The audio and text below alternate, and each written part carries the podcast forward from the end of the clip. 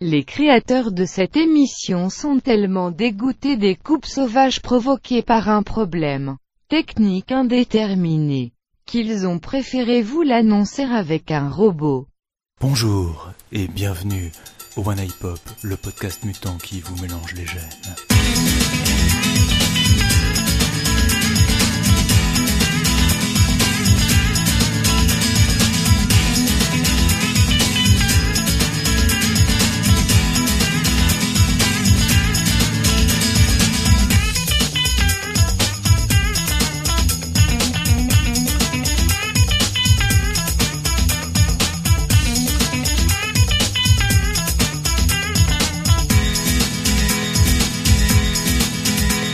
Il n'aura fallu que 429 jours pour préparer cette émission exceptionnelle. En effet, la première mention de cette rencontre podcastique remonte, si j'en crois mes mails, au 15 janvier 2013. Certes, certains pisserois argueront qu'il était temps. Mais il faut savoir que chez Antipop et One Club, on prend les crossovers au sérieux. Il nous fallait une mise en scène digne d'un Lobo the Mask et un enjeu à la hauteur du JLA Avenger. Alors, nous avons réfléchi. Des idées diverses et bâtardes ont surgi. La classique baston qui se transforme en combat contre un ennemi commun, l'enlèvement d'une équipe par l'autre. Et puis la vie nous a rattrapés. Avec ces tristes contingences matérielles. Le prix du parking marseillais demande à notre équipe de sacrifier un rein à la mafia des pizzaioli. Nous avons beau être des bourgeois privilégiés, c'était beaucoup demandé. Il a dû donc fallu embaucher. Si Tizak vous paraît diminuer depuis quelques émissions, c'est parce qu'il n'a pas fini sa convalescence. La ferveur à enfanter d'une bonne partie de l'équipe d'Antipop n'allait pas non plus simplifier la tâche. À ce qu'il paraît, deux beaux bébés ont fait leur apparition dans l'année. Personnellement, je n'en ai vu qu'un, et je trouve que c'est faire beaucoup de cas pour seulement 32 cm et 596 grammes. Mais nous y reviendrons dans la suite de l'émission. Malgré toutes ces difficultés, nous sommes ici ce soir dans les locaux d'Antipop pour vous proposer une fantastique émission longuement réfléchie, mais dont le conducteur a été finement ciselé il y a à peine quelques minutes. Elle devrait ressembler à une espèce de grève bizarre entre nos deux émissions, un truc culturel avec plein de BD. Au Moyen Âge, on noyait ce genre de rejetons à la naissance. Mais trêve de discours. Remercions d'abord ce soir Gu, Yann et Yasu, et dans le désordre car je ne sais pas à qui appartient la voix de qui. J'espère qu'ils m'excuseront pour cette piètre tentative de reprendre leur magnifique lancement et aussi pour tout ce qui va suivre. Bonsoir. Bonsoir. Bonsoir,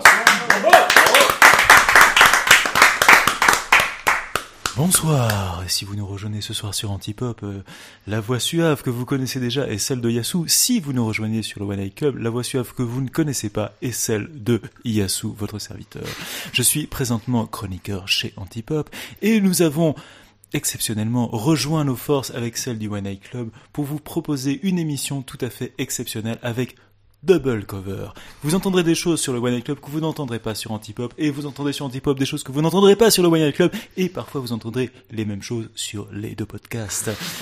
Donc, ce soir, c'est une émission à laquelle vous allez avoir double dose et il faudra écouter deux fois 90 minutes, vos oreilles vont saigner. Et pour vous la faire un peu plus rapide, je vais vous donner le sommaire de cet épisode tout à fait hors du commun. Alors, il faut donner les adresses des sites. Si vous êtes sur Antipop, qui puisse aller sur One Eye Club et, et vice versa. Ah bah alors dans ce cas-là, l'adresse, enfin alors l'adresse la plus efficace, quelle est-elle? La voix des bulles.fr. Voilà, la voix des bulles.fr. Et en ce qui nous concerne, c'est www.chez-albert comme chez Albert.fr, rubrique antipop. Voilà, tout bête, c'est tout bête. Alors, pour préciser par rapport aux auditeurs qui peut-être ne connaîtraient pas Antipop, la voix que vous venez d'entendre, c'est pas la voix de Doc et Diffoul. C'est-à-dire que si, voilà, si, ce n'est pas sale. Voilà, si vous avez un problème à l'entrejambe, ça gratte un peu, il faut pas appeler. Voilà, nous on n'est pas compétent par rapport à ça, enfin, du moins pour ma part. Voilà. Alors, on, on va pas comment dire, euh, sauter les étapes, et je ne vais pas dire à Gu tout de suite que je lui pisse à l'arrêt, mais je vais enchaîner directement sur le sommaire. Alors, au sommaire de ce One Eye Pop et de cet anti-club, nous avons d'abord un petit moment cinéma-télévision. Euh, nous allons commencer avec Yann qui nous parlera de Black Mirror, Black Cells, True Detective. Ensuite, Gu nous parlera de 300 Number 2 et ça ne fait pas 600. Ha ha ha, je suis très drôle. Euh, on finira sur, merci de rire quand même à ma vanne. Je suis chez... Solidarité les gars, ça me, ça me touche vraiment au cœur. C'est bon de rire. C'est vrai. Comme c'est bon de rire, c'est comme une fontaine qui jaillit. C'est gratuit, ce sont des rires enregistrés. Oh, Bienvenue, oh, Nagui. Oh là là, oh mais ça attaque fort ce soir. Hmm, ne- tu ne sais pas à quoi tu t'attaques, petite padawan. Euh, on finira donc, comme son nom l'indique, sur euh, un pot pourri Star Wars 7 avec Yann qui nous donnera les dernières nouvelles de cet épisode qu'on attend tous avec impatience et un petit peu de mal au cul. Euh, nous enchaînerons, puisque nous sommes aussi dans le One Eye Club, on a fait vraiment une grosse rubrique bande dessinée. Et donc vous aurez des rubriques bande dessinée qui vont s'intercaler comme ça dans les rubriques habituelles d'Antipop.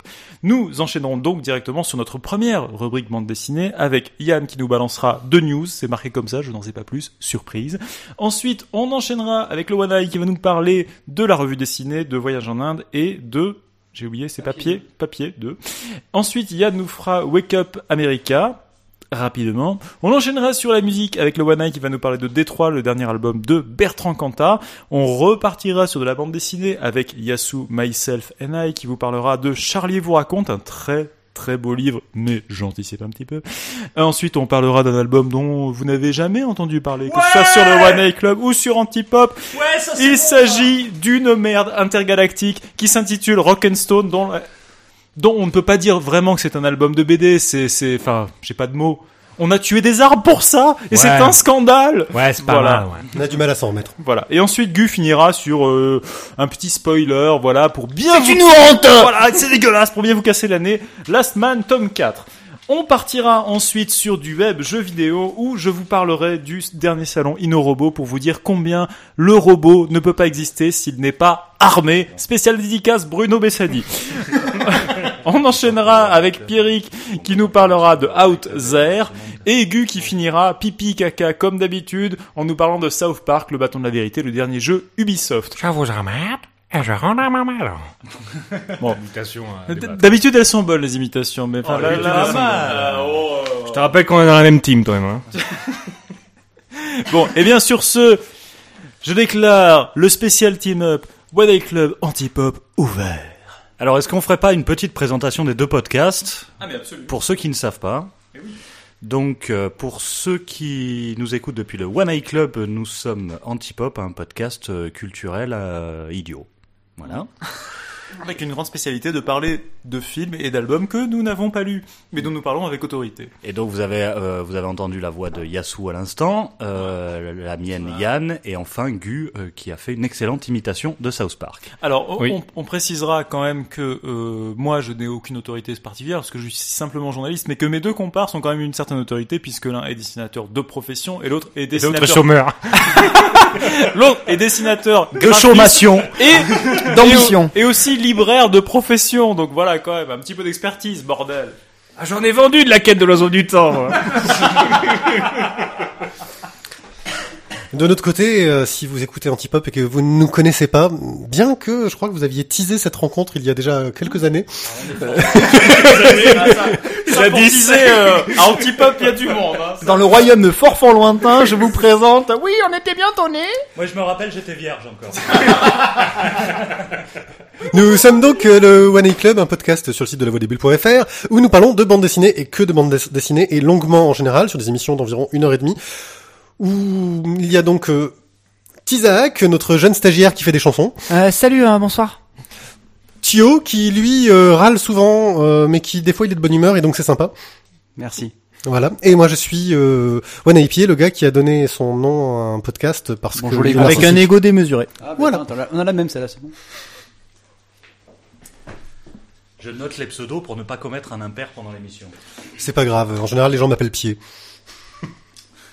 En général, euh, tu on l'appelle pas. Alors, on est parti? Eh bien, nous allons directement enchaîner sur euh, le ciné-télévision. Alors, ciné-télévision, on va commencer d'abord, évidemment, comme son nom ne l'indique pas, avec de la télévision, avec Yann qui va nous parler de Black Mirror, et ce n'est pas une chanson d'Arcade Fire. Alors, Référence, référence. finalement, on va continuer ce podcast à 5, plutôt. Antipop référence. Alors Black Mirror, je vous en ai déjà parlé euh, dans un précédent numéro d'Antipop. J'étais pas là. Euh, Black Mirror, c'est une série anglaise de la BBC qui était, euh, dont, euh, en fait, ce qui, ce qui se passe là, c'est que ça va être diffusé en France. C'est pour ça que je vous en reparle. En fait, France Télévisions, France Télévisions, par l'intermédiaire de France 4, va passer Black Mirror, fort du succès de Broadchurch qui était passé sur euh, France 2 début février, euh, et qui avait fait 7 millions de téléspectateurs, et qui était passé devant Joséphine Ange Gardien. Et pas dessous. Attention. Et ça, Alors et là- ça, service public et Joséphine Ange Gardien, ça là- fait plaisir. Hein. Sachant qu'il y a les municipales dimanche, ça me fait Ah. du bien ma France là. Tu vois. Alors Broadchurch, je vous le rappelle pour ceux qui n'ont pas entendu euh, quand j'en parlais dans Antipop, c'est une euh, une série anglaise de la BBC avec David Tennant euh, qui jouait dans Doctor Who, une excellente série que je vous conseille si vous ne l'avez pas encore vue. Et donc France Télévisions s'est dit bon, il y a bon. Donc via France 4 Via France 4, euh, ils ont euh, France 4 qui diffuse déjà des séries de la BBC puisqu'ils font Holmes, Doctor Who. Sherlock par exemple, avec Doctor Who aussi. Et euh, donc ils sont décidés à passer Black Mirror. Black Mirror, c'est une série qui est euh, qui a été créée par un type qui s'appelle Charlie Brooker. Je vous en avais déjà parlé, un ancien d'Endemol. Euh, je crois qu'il est, c'est- il me semble, j'avais dit ça à l'époque, il était un des créateurs de Qui veut gagner des millions, je crois, voire le créateur de l'émission.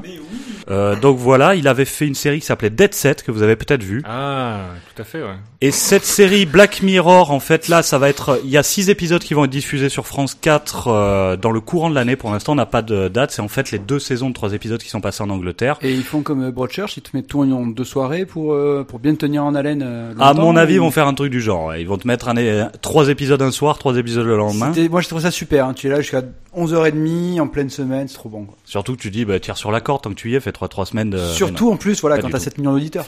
Quand tu fais mieux que Joséphine. Et il faut savoir que cette série, elle a quand même eu le Emmy Awards de la meilleure mini-série en 2012. Alors, quoi d'autre? Qu'est-ce que, où sont mes notes? Black, Black Sails. Sails. Je, je crois que c'est un truc Oh. à Ok, propos Black de. Il y a du conducteur. Alors rapidement sur Black Sla- Sails, peine que je me casse le cul, hein. c'est euh, alors en ce moment là, il y a pléthore de séries, hein, j'arrive plus à suivre, euh, surtout euh, vu le délai entre chaque antipop. On- Oh, c'est petit. Oh, oh, comme c'est laid. Oh, comme c'est laid. De la vanne en interne. On pouvait craindre le pire sur le fait que finalement il y ait trop de séries, que d'un coup tout le monde s'engouffre là-dedans. Pour l'instant, on n'est pas encore arrivé à la saturation, et même au contraire parce qu'il y a presque une nouvelle forme qui est en train de se créer de, de médium, je trouve, d'œuvres d'art, dans le sens où les séries télé ont de, de plus en plus de moyens, de plus en plus d'ambition, et ils peuvent se permettre des choses que finalement on a beaucoup de mal à trouver au cinéma maintenant, une liberté de ton comme on le verra avec True Detective par exemple, ou comme on l'a vu avec Breaking Bad. Black Sails, c'est la première série d'envergure créée par une euh, chaîne qui s'appelle Stars International. Euh, et donc voilà, Black Sails, c'est une série de pirates sympathique, pas grandiose mais très très sympathique que je vous conseille, saison 1 en, en cours de diffusion actuellement. Euh, donc voilà, je leur reconnais le mérite d'être historiquement assez proche de la réalité de comment vivaient les pirates et de leur système de fonctionnement. Donc je vous conseille. Parce qu'avant d'être euh, auteur de BD, t'as, bah t'as. J'ai fait un peu de piraterie, tu ouais, veux dire T'es parti à l'abordage de plein de trucs. Quoi. Euh, Mais maintenant, il m'arrive, il m'arrive de pirater encore deux trois trucs. Non, non. Alors, je, je l'avais pas vu venir celle-là. Alors, je suis obligé de vous en parler parce qu'en fait, je comptais vous en parler avant même que ça sorte. C'est-à-dire avant le, Avant même que ce soit créé ou que le scénariste ait eu l'idée d'écrire ça. En fait, ça devait être dans le prochain numéro d'Antipop. Je me suis dit, c'est bon, je vais en parler. Ils en seront à peine au numéro 1. Et voilà, la série est terminée de- au niveau de la diffusion. True Detective, donc, c'est la série dont tout le monde parle et a raison. Ça a fait un carton en Amérique comme en France, étonnamment, alors que ça n'a pas été encore diffusé. Parce Euh, que, euh, tu sais, les gens ont des cousins en Amérique Mais qui va- leur envoient des VHS. un paquet, il y a une grosse diaspora. euh, Des Betamax. Donc voilà, c'est l'histoire, rapidement l'histoire, parce que c'est étrangement pas ce qui nous intéresse le plus dans cette série. Deux enquêteurs qui sont sur les traces d'un serial killer qui fait des mises en scène un petit peu mystiques. Alors, la série se passe en Louisiane et c'est assez inté- intéressant de remarquer que la Louisiane, ils ont eu euh, une idée qui est très intelligente, c'est que après euh, Katrina et euh, la, destruction de toutes la- leurs habitations, etc., euh, ils ont été abandonnés par le euh, gouvernement américain et globalement ils désintéressaient un peu la population parce que la Louisiane c'est quand même un repère de pouilleux pour les Américains. Euh, ils ont eu une idée qui était très très intelligente, c'est en même temps pour attirer l'attention sur eux et pour faire rentrer un peu de thunes, ils ont dit à tous les producteurs de télé de cinéma, ben venez, on vous fait des super prix, venez tourner chez, chez nous. Et ce qui a fait qu'on a vu de plus en plus et qu'on voit de plus en plus de films et de séries, je pense notamment euh, dans les très mauvais exemples à la troisième saison d'American Horror Story Coven, qui se passe en Louisiane, et dans le très très bon, je pense à Trémé, qui a été tourné là-bas. Donc je trouve une très bonne politique de leur part. Mais j'en reviens à True Detective, que je trouve qu'il y a un peu le successeur, pas dans l'histoire, mais dans la qualité à Breaking Bad. C'est-à-dire, on- ici, on s'est vachement plaint en disant après Breaking Bad, il nous reste rien. Ben si, on a True Detective, en tout cas pour une saison. Est-ce que, quelle alors, saison? Je juste t'interromps parce que moi je connais pas du tout True Detective, j'en ai juste entendu parler de réputation. C'est dans cette série où il y a Woody Harrelson Exactement. et euh, Ma- Matthew Michael. McConaughey. Tout à fait. Donc Alors- déjà du gratin, j'ai envie de te dire. Quelle prononciation? Ah, c'est pas la tienne. Eric, prends-en de la graine. Hein.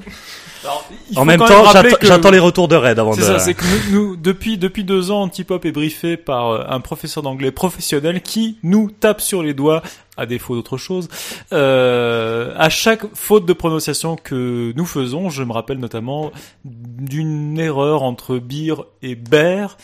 Bia, bia. Et de Voilà. Islande au lieu d'I. Non, ça c'est Voilà, moi. qui nous a valu d'être suspendu par euh, les doigts pendant une certaine période de temps assez douloureuse.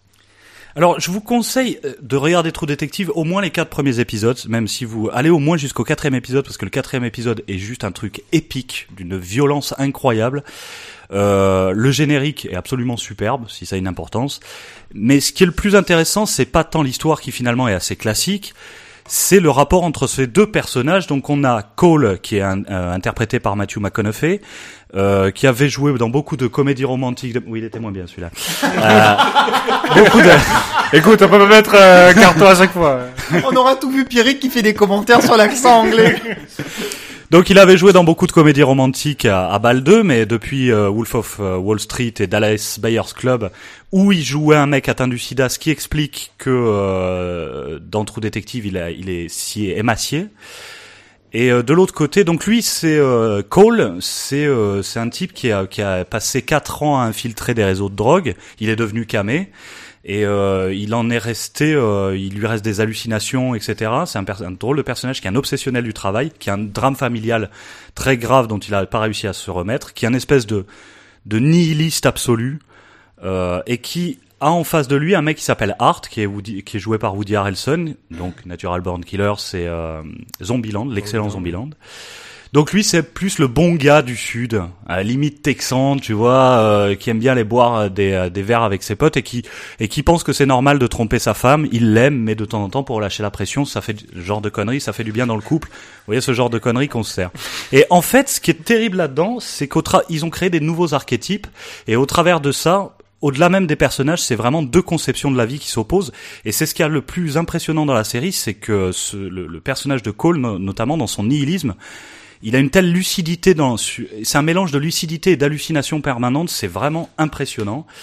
Euh, mais également, c'est deux personnages, mais c'est aussi deux époques, parce qu'en fait, euh, ça se situe à, à 17 ans d'écart au moment de l'enquête, et 17 ans plus tard, quand ils sont interrogés euh, par des flics qui viennent les interroger, parce que visiblement, il y aurait un copycat de, du serial killer.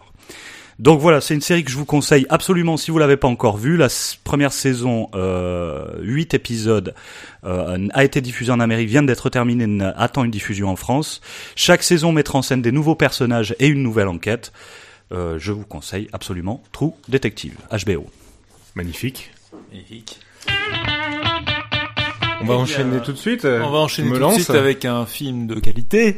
Oui, de qualité. Le deuxième épisode de 300, c'est-à-dire des Grecs bodybuildés contre des Perses qui sont juste des horreurs. huilé.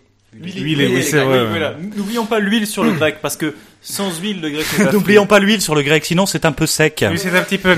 C'est pâteux. Le grec est pâteux s'il n'est pas huilé. Et épilé aussi. Hein. Oui, c'est vrai. Effectivement. C'est vrai. Il y a Très, pas un très poil. bien épilé, très bien Il y a pas un poil dans cette histoire. Quoique, on va y revenir tout à l'heure. Alors, 300 Rise of the Empire. Parler d'accent. Tiens, prends ça, Pierre. Bim. Pense à ta prononciation. Alors, 300 Rise of the Empire. C'est donc c'est la suite de 300 de Zack Snyder. Vous savez, Ce qu'on pourrait Si- traduire par l'érection de l'Empire, si on si on va parler effectivement. Et tu, tu crois pas si bien dire parce que il y a peut-être manière, enfin ça dépend des goûts, mais pas forcément. Est-ce que je peux dire juste un truc? Je t'en prie. Yasu, peux-tu me faire péter un granola, s'il te plaît? Merci. Fais-toi péter les granolas. Donc euh, Fais-toi 300 péter le granola, Ra- s'il Ra- te plaît, Ra- Ra- Ra- Ra- Rise, Rise, Rise of the Empire. Donc c'est la suite de 300, le film de Zack Snyder qui racontait, qui, qui peignait un petit peu la, la bataille des 300 Spartiates dans les Thermopyles euh, contre les Perses qui venaient un petit peu pour leur mettre la nique. Hein, pour prendre un peu un terme un peu ah. Ça te fait marrer. J'aime bien. J'aime bien j'aime bien celui-là. Content qu'il soit à côté de moi. Euh, donc voilà. Alors que dire de ce film si ce n'est que c'est un film assez euh, bon voilà assez médiocre euh, finalement. Donc c'est la suite. Mais c'est pas vraiment la suite. Ça se passe disons en parallèle de l'histoire de 300 qu'on connaît donc du Enfin, comics de Frank Miller Oui, mais les, les, les 300 sont déjà tombés au Thermopyle, c'est-à-dire que c'est la suite de la bataille où l'ensemble de la Grèce s'unit contre la menace perse. Si j'ai Pas- bien compris, hein. Pas exactement en fait. Si tu veux, euh, au début du film en fait, euh, les trois les 300 Spartiates partent en fait contre les Perses pour les retenir, pour en fait retenir l'invasion terrestre en fait des euh, des, des, des Perses. Bon, historiquement, ils n'étaient pas 300. Mais bon, là, après, on va toucher vraiment le détail. Je veux pas... Ah, ben, c'est vrai que Zack Parce que Snyder, je pense pas que ça soit. Serge est trop souvent oublié. Ils étaient 301 en fait. C'est vrai qu'il y avait Serge qui coupait les citrons et qui faisait les- la sangria. Euh, toujours est-il que bon, ce film euh, est pas un très bon film en fait. Euh, on peut retrouver vraiment l'esthétique en fait du, du 300 de, de Zack Snyder, donc les ralentis euh, chers à, à ce réalisateur. Et, et l'esthétique très fond vert. Alors c'est ce que j'ai marqué sur mes sur mes fiches. Non, d'abord j'ai marqué nul en majuscule. Parce que nul. Voilà, donc euh, c'est c'est c'est- remarque donc, technique, ça. c'est c'est pas très technique. mais Là, c'est c'est Noam Munro qui l'a qui l'a réalisé celui-là. Voilà, mais c'est, enfin, tu sens que c'est, c'est un peu un copycat du coup. Je suis un peu écho à ce que t'as fait. T'as vu Je sais que c'est très beau. C'est magnifique. Donc c'est, c'est du fond vert à gogo en fait. Il y a que du fond vert. C'est un peu euh, ce que j'ai ressenti quand j'ai vu le Hobbit, euh, la désolation de Smog. C'est que tu sens que c'est du fond vert à gogo. Il y a plus vraiment ce que tu pouvais retrouver. Enfin, je me dis que par exemple la série Viking, où tu vois des vrais mecs. euh, Dont la saison se- 2 a commencé. mais qui se tapent, euh, qui se mettent sur la gueule dans des vraies plaines euh, où il y a vraiment la vraie boue et compagnie, ça a quand même plus de gueule que des mecs deux secondes, des mecs bodybuildés, rasés de près. J'ai envie de vous dire juste un truc. Il y a pas très longtemps, je me suis remis au sport et je vais dans une salle de sport. Et je me suis dit, en Grèce, il doit y avoir des salles de sport comme là où je vais, parce que les mecs sont tous taillés de ouf, quoi. Yassou, je t'en prie. Quelle était ta remarque Mais si tu veux qu'on fasse euh, du grandeur nature où on est habillé avec des pots de bêtes et on se tape dessus, euh, pas de problème, hein. ah, C'est mon rêve, moi. Voilà, on, on mon se rêve. fait un petit peu de jogging avant et puis ensuite on, C'est mon, fait, c'est mon, la mon rêve du euh, milieu secret, mais- avec mais quelques ça amis, reste quoi. On rêve. va vous laisser discuter, on va continuer le podcast. Je pense, ouais. On va faire un podcast à part, en fait. Donc, le scénario est complètement, complètement pourlingue, en fait, mais vraiment pourlingue. Alors, le seul point fort, et on va dire encore qu'on Tu peux fait nous appeler Pourlingue, s'il te plaît pourlingue. Alors, P-O-U-R-L-I-N-G-U-E. Pourlingue. Ça me fait peur parce qu'il regarde sa fiche en même temps. Est-ce que tu avais écrit pour lingue sur ta Oui, fiche j'avais écrit pourlingue, Tu, ouais. tu, tu. Donc, alors, le, Bref, j'adore Motus d'ailleurs. Bah bref, je ferai un anti-pop là-dessus. Le jeu, tu veux dire Tu veux dire le jeu dans la, pas dans la vie par Donc, contre. cet antipop, hein, One Eye Club Antipop est terminé. Merci de nous avoir Merci de suivis. nous avoir suivis. Hein, à la semaine C'était prochaine. génial. Que Dieu vous garde. Alors, juste un truc pour les auditeurs, c'est que ma rubrique sur 300 était finalement la plus courte que j'avais à faire et, euh, et ça dure trois plombes quoi. Donc toujours est-il que voilà, le scénario est complètement pourlingue. Et voilà, un des seuls points, c'est vous savez que Eva Green joue dedans. Donc Eva Green, vous savez, dans Casino Royale. Et Casino même qu'elle Royale. tire un arc. hmm. Oui, qu'elle joue un. Elle, voilà, elle voilà. envoie des Et donc, flèches. elle joue la, la, enfin, disons le, le- un des génés, des généraux de Xerxès, le, le, le, le grand chef des Perses, disons, qui, qui, lui-même n'est pas tout à fait, comment dire, tout à fait clair dans son orientation sexuelle, on peut le dire. quand Écoute, même. Ah, je crois qu'il est très clair au contraire. au contraire, je pense que c'est plutôt admis de tout le monde. Donc, bref, toujours est-il que c'est voilà, peu son, Green, c'est un peu son délire, c'est un peu mais pourquoi choisir? C'est ça, alors qu'on peut, voilà, beaucoup mieux d'aimer tout le monde. Juste en parlant de, je profite pour faire une parenthèse. t'en prie, vas-y. En parlant de Eva Green, Eva Green, elle va apparaître dans une série de Showtime, une série d'horreur, euh, une un peu gothique, qui va s'appeler Penny Dreadful, qui sortira en Angleterre et en Amérique en mai. Et euh, juste voilà pour vous dire qu'il y aura aussi dans cette série, ça va t'intéresser Billy Piper. Ah oui. Ah oui. Je vois pas qui c'est, mais je suis étonné. C'est Ah, une ah. blonde très jolie, euh, compagne du docteur. Et Bref, Elle s'appelle Billy, ok. Billy, ouais. Bah, Mais- ouais. mais écoute, Avec un E à la fin. Pipé. Alors donc, bah, bah, vous allez Ah me l'accent laisser lourd. parler ou quoi là C'est du gros gros accent, ouais. Donc toujours est-il que Dommage, 300 ça euh, Mais Rise ça, of the ça fait plaisir de dire des trucs comme ça. C'est nous qui nous nous fait engueuler par Rise. hein, euh. C'est vrai. Donc alors, Eva Green dedans. Ça joue un, ça joue un général de l'armée perse, donc un peu badass et tout machin. Et puis c'est super crédible. Je veux dire, une nana qui est générale à cette époque-là, je veux dire, c'est c'est 100% crédible. Déjà, c'est 100% crédible, mais je te dis que voilà, il y a, il y a effectivement un moment dans le film, faut pas vous le cacher. J'étais comme ça sur mon siège, je me disais mais qu'est-ce que c'est que ce bordel? Et au moment donné, C'est chaud là. et que, non, mais, non, mais, à un moment donné, Eva Green, donc tu vois tout le film un peu en armure, un petit peu guindée parce que c'est une guerrière, tu comprends. Et elle invite le grec, un petit peu joué par un acteur complètement inconnu, ou du moins inconnu à, à mon sens. Passage du grec. De toute Voilà, façon, on il- sait que personne ne le regarde à ce moment-là. Donc elle l'invite, mais ça qui est super aberrant en fait quoi. Ils sont en train de se mettre sur la gueule et tout. Les Perses, les, les Perses, les, les Grecs viennent leur mettre une peignée monumentale. Elle invite le général perse à venir, euh, perse, euh, grec. Putain, oui, mettez-moi des claques. Le, le- général grec sur son bateau pour parler, tu vois. Viens, on va parler, on va discuter tous les deux. Donc elle, Mon bateau. donc il arrive sur le bateau, elle est Tranquille. comme ça un petit peu en mode, tu vois, chemise de nuit, euh, qui laisse un petit peu entrevoir ce que l'imagination te laisserait imaginer. Je, je tombe les voiles sur ton gros main, quoi. Oui, oui, c'est un petit peu. Donc moi, moi, je suis là comme ça dans le film, je me dis ah Est-ce tiens, que c'est ta rame ou est-ce que tu es juste content de me voir? Je dis On, com- on commence à voir un petit peu un bout de, décolleté et tout machin. Tiens, le film commence à partir vers ce que je lui reprochais d'être un petit peu un truc euh, voilà euh, du sang, euh, de la de la baise et et des glaives. Eh bien, l'avenir ne m'a pas donné tort, puisque euh, c'est- scène scène s'ensuit par une espèce de face à face un petit peu euh, un petit peu bizarre, un petit je t'aime, je te hais, qui finit par un topless d'Eva Green, qui est euh, voilà. Est-ce qu'il a fait un ralenti à ce moment-là ou pas? Ah oui, Alors ah, non, ah oui. non. Mais il y a, Oh, alors, voilà, je sais pas si je peux le dire, parce que est-ce que ça va, enfin, franchement, ça va me faire paraître un peu pour un connard, mais à un moment donné, je me suis dit, il y a un palpage de, voilà, il y a un palpage de, de, de Nibar.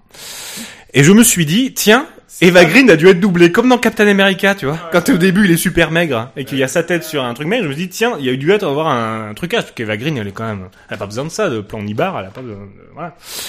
Ok. Alors, après ça, News suivante, merci beaucoup. donc toujours est-il que voilà, ça m'a surpris en fait quoi. Mais c'est pas l'intérêt du film, quoique on n'est pas. Dans Antipop, on vous parle de la taille de bonnet de Eva Green. On parle de tout. On n'a pas peur. Non mais toujours est-il que voilà, pour vous dire que le film est vraiment pas euh, intéressant et cerise sur le gâteau, à la fin du générique, The Rise on the Cake. exactement, Pour The Rise of the Empire of the Cake. Les Il- Spartiates se relèvent des, des thermopyles et on fait un troisième film. Ben c'est attends, il y a encore pire. Si je peux encore développer un mais c'est mais ils vont faire carrément un 3 en fait quoi. Mais euh, c'est-à-dire que tout le long du film, les Spartiates se sont fait déglinguer, tu vois. Les, les Spartiates on te dit pendant tout le long de ta vie de quand t'es au collège et tout euh, non pas forcément, mais que les les Spartiates c'est les meilleurs guerriers de machin, tout ce que tu veux. Et là, le mec vient voir, il fait bon les Spartiates, euh, y a les Grèces qui, les Grèces, putain, je dois dire Perses, dis- bah bref, les, les, les, les Perses qui arrivent, qui font le, le bordel et tout, faut que les Spartiates ils viennent pour nous donner main forte. Et les Spartiates ils disent non, on est encore en deuil de notre roi Léonidas, on peut pas venir et tout. Ils font un peu du boudin, tu vois. Mais pour un Spartiate, je trouve ça un peu con, viens. tu vois. Allez, viens, merde. Allez, viens, ah, viens, on est bien. merde, Allez, viens, allez, être sympa. Allez, viens, on est bien. pleuré dans ton coin, merde, viens. Bon, je dois dire que bah, ce film est assez con en fait, il est assez mal construit, assez con, et euh, du coup voilà, les Spartiates mettent trois ans à arriver, sachant que tu sais très bien qu'ils vont arriver. Je trouve que t'as passé beaucoup de temps à nous dire que ce film Oui, était c'est- con. c'est- Ouais, bah ouais. c'est c'est une transmission sensée, c'est exactement Je ce t'ai que je veux connu- dire. Tout ça pour ça. Ouais, pour dire Je que t'ai c'est connu con. plus assassin. En même temps, je dois dire que tu as été beaucoup coupé par les autres au moment d'Eva Green. C'est vrai. Hein Mais moi-même, je me serais coupé moi-même, si je pouvais. Oh, Toujours- mais, mais alors, mais les gars, vous tombez parfaitement bien, parce que je rajoute une news dans le conducteur en parlant d'assassin. Alors, tu, tu as raison, nous avons déjà 10 10 minutes de retard sur le... Si je pouvais juste Oui. finir, bah, je voulais juste Oui, finir ma c'est rubrique. vrai, comme- oui. c'est pas Donc, forcément. ce film est une merde, n'allez pas le voir. Merci. News suivante. Non, je voulais juste dire que voilà, bah, après euh, c'était plus ou moins dans ma chronique, qu'en fait ils ont euh, massacré euh, Warpig de Black Sabbath Non. et ça, Et bah, ça, c'est impardonnable. ça c'est pas des choses qu'on Voilà. peut tolérer. C'est tout. Non, ça, Tout ce que je voulais dire. Je ça, voulais moi finir sur plus, ça. ça. Tu peux mettre à poil Eva Green, tu peux la doubler avec une nana avec un 90. Mais tu peux pas, tu peux pas Mais- niquer Ozzy Osbourne. Mais niquer Ozzy Osbourne, ça c'est dégueulasse. Voilà. Merci, c'était Julien pour Antip. J'ai des images sales dans la tête. Va enchaîner directement avec euh, Star Wars, les dernières news par Yano. Alors, j'ai collecté pour vous les quelques news que j'ai pu trouver qui sont le plus souvent de l'ordre de la rumeur. Euh, ce qui est a priori sûr, c'est que l'épisode 7 sortira le 18 décembre 2015, que le scénario est bouclé, que le démarrage du tournage c'est de mai jusqu'à septembre. Alors, en ce qui concerne le synopsis, on a plusieurs pistes qui se recoupent par endroits. Tout d'abord, la trame de Star Wars épisode 7 nous ferait suivre deux jumeaux, avec un qui partira vers le côté obscur alors que l'autre se tournera vers l'ordre jeudi, pour faire Ah, plaisir à Eye. Est-ce qu'il s'agit des deux jumeaux qui, théoriquement, sont nés de Yann et Leia? Alors ça pourrait, puisque euh, un collègue de... Un collègue de Carrie. Fisher a dit, a dit dans, lors d'une interview en faisant pas très attention à ce qu'il disait, il disait non, elle pourra pas parce qu'elle est partie pour six mois de tournage sur Star Wars. Six mois de tournage, ça veut dire un rôle très important. Donc ça pourrait être la mère des jumeaux. Ou un caméo, tu t'es bien fait entuber quand même. Tant que le salaire tombe, euh, ça peut être pas mal comme caméo. Ou alors c'est un très petit caméo, mais vraiment elle a des gros problèmes de mémoire maintenant. Et d- aussi officiellement Disney aurait déclaré que ça se passera 30 ans après le retour du Jedi, donc tout accrédite la thèse de des jumeaux de de Leia. Euh, voyez, il y aura trois nouveaux héros dans le film et quelques visages déjà Donald, connus. Mickey et attends, je cherche le troisième. Riri. Riri. Riri. Parce que Fifi et Loulou, ils sont en désintox en fait. Fifi, ne te laisse pas détruire comme Euh, l'a le- fait Obi-Wan. Loulou, il a, il, il- c'est moche, il est dans les jeunesses néo-nazis maintenant. Alors, euh, autre news, Pixar pourrait être amené à réaliser un film Star Wars. C'est bien la preuve que Pixar est tombé bien bas, ce qui serait quand même euh, le premier truc de franchise et non pas histoire originale qu'il réaliserait. Euh, voilà, Mais Pixar, toujours. ça, fait, ça fait un an qu'ils ont une sortie, non? Qu'est-ce qu'ils ont fait C'est euh, Monster Academy 2 le dernier, je crois. Ouais, mais je crois que ça fait, ça fait un C'était an. y pas mal. Un moment. ouais. Ouais. Les avions là Ah oui, il y a mon Plane je l'ai vu. oui. Plane, c'est une catastrophe ce film. T'a- T'arrives pas, tu veux pas, ton cerveau veut pas connecter que c'est un Pixar tellement c'est mauvais. Pour revenir à Star Wars, au niveau du casting, est-ce que ça vous intéresse le casting, quelqu'un? Allez, Oui, vas-y, balance. Rapidement. Allez, allez, allez, vas-y. Cinq acteurs en course pour le premier rôle. Vous allez voir, tous des mecs que vous connaissez à Donf. Ed Spillers, Ah ouais, grave. il a joué dans Downton Dans, euh, Abbey. Mon oncle. Voilà. John Boyega, il a joué dans Attack Dans- the Block.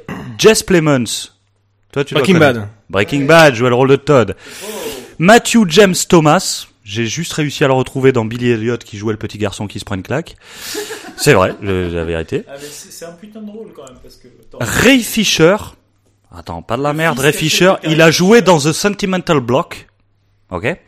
Et enfin, Jack Raynor qui a, qui a joué dans le futur Transformers 4. Alors, est-ce qu'on peut s'arrêter 30 secondes sur les petits ricanements que nous venons tous de faire, moi compris?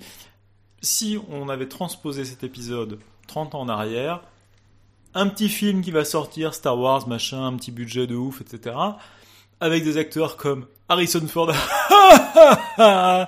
C'est pas ça.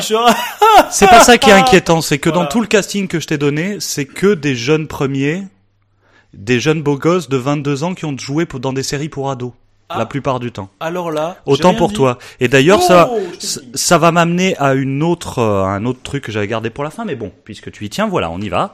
Puisque euh, il y a quelqu'un qui a déclaré être en discussion sérieuse avec Disney, et ce quelqu'un, c'est Zac Efron.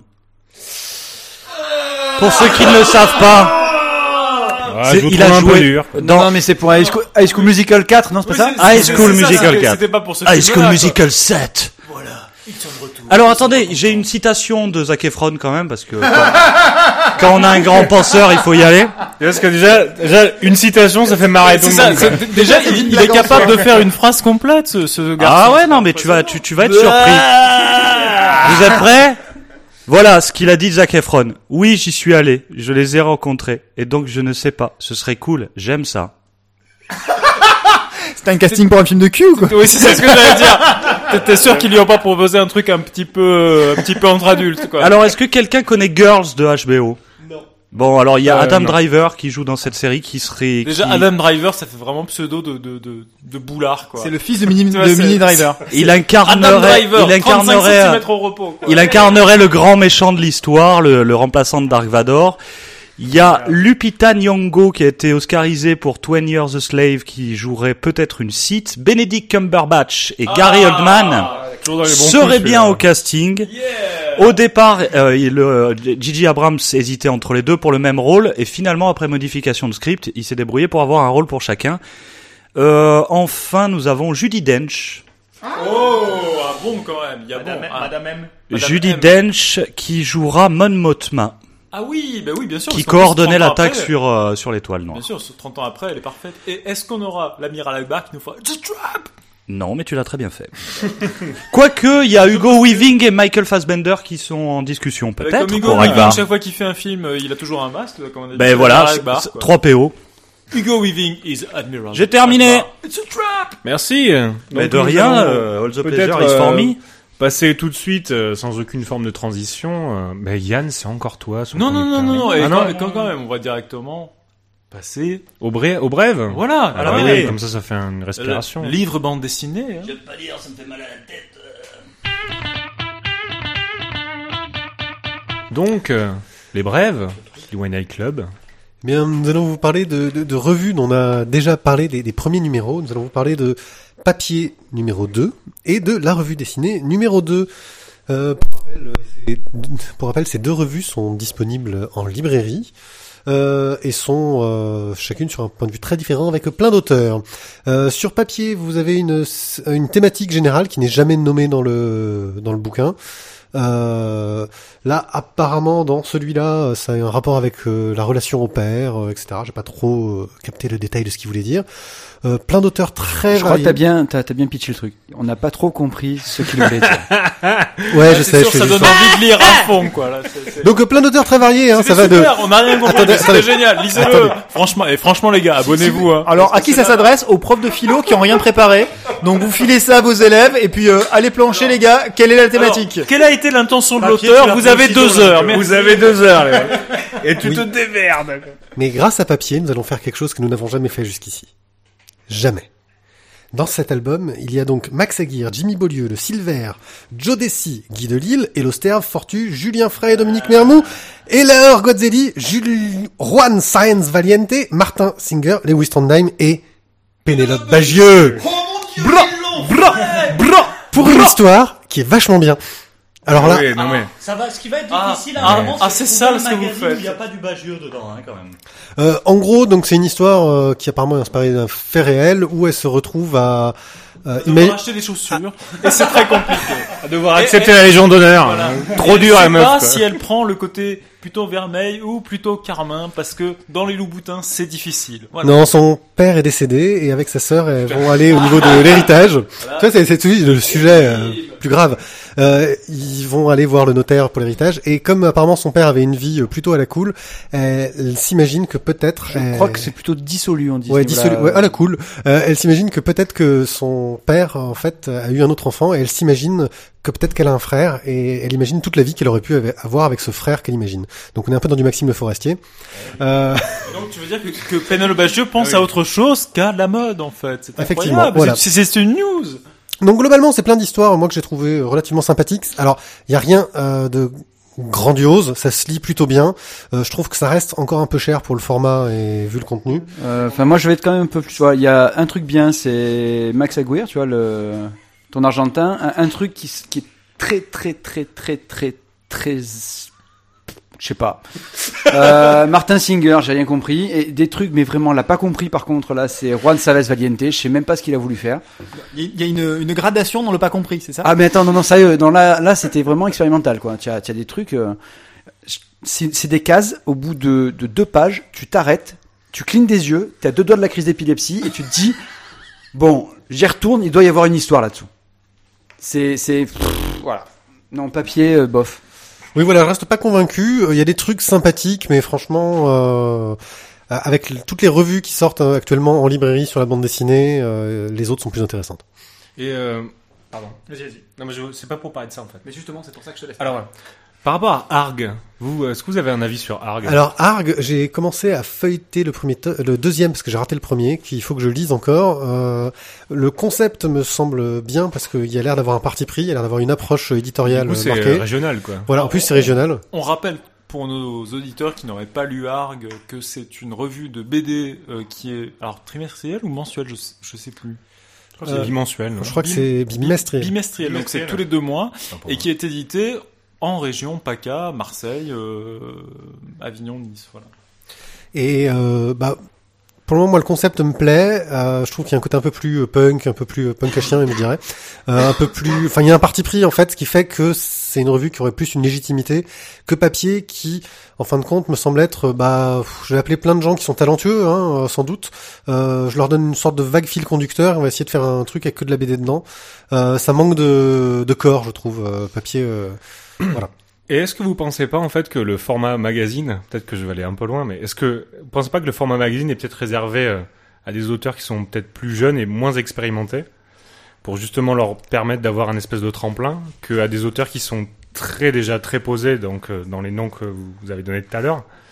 Euh, voilà. Est-ce que le format magazine est pas un format qui était idéal à une certaine époque? On parle notamment de de bah, de l'âge d'or. Est-ce que voilà Est-ce que c'est pas forcément C'est une question que je vous pose. Euh, je pense que, effect- enfin, pour moi, ça doit être un peu un mélange des deux, comme on pouvait avoir dans, dans le Spirou de l'âge d'or, hein, où on avait des auteurs vraiment euh, très très euh, connus, qui avaient un grand succès, et on avait du test. euh, des, des auteurs qui arrivaient sur du test dans des soit des, des, des, des planches euh, qui duraient pas, soit des séries qui duraient pas et qui parfois sortaient même pas en, album derrière. Là maintenant, euh, je vois le Spirou actuel, il y a une BD qui est publiée dedans, on sait que, qu'on a déjà la date de sortie de l'album en fait. euh, et oui, effectivement, pour moi, c'est quelque chose qui est intéressant pour ça. Euh, maintenant, comme j'ai l'impression qu'ils payent de toute façon les auteurs réputés au prix où ils payaient les auteurs débutants avant, euh, je suis pas sûr que les auteurs débutants aient un intérêt, euh, s'ils veulent manger, à travailler dans un magazine, à moins de se faire vouloir se faire connaître, quoi. Justement, pour parler euh, d'un système un peu équivalent avec la revue, la revue dessinée. Donc, on est sur un système de magazine d'actu, cette fois-ci, qui utilise la bande dessinée. Et là, clairement, même s'il y a au milieu des auteurs connus et reconnus, ça fonctionne très bien. Le, contenu est là, c'est très dense au niveau de la recherche journalistique.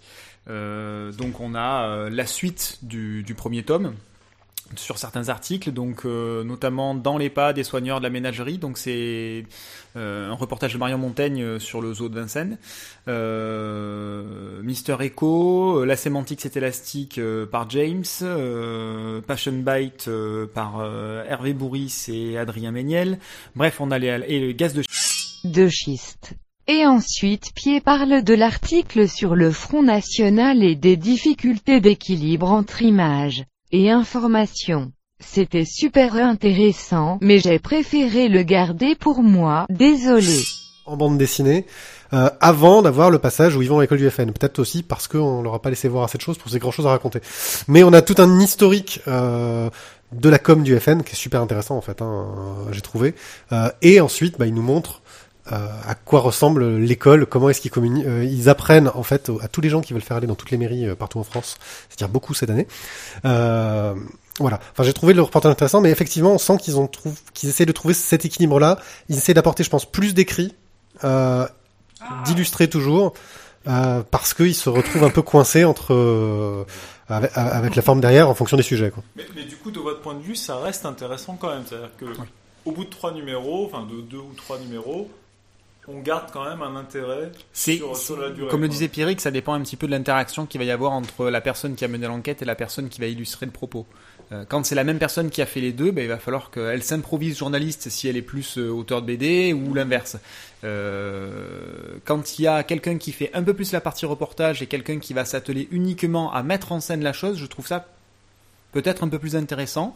Euh, quand l'interaction entre les deux personnes à la base est bonne. Effectivement, comme tu le disais, moi aussi sur la partie gaz de schiste, alors, on était en pleine discussion dedans, c'est un sujet qui m'intéressait. Et c'est vrai que bah, c'était chiant à mourir. En plus, ça, ça faisait partie des histoires qui étaient longues. Il y en a qui sont relativement courtes. Celle de, de Marion Montaigne, par exemple, est relativement courte sur le zoo.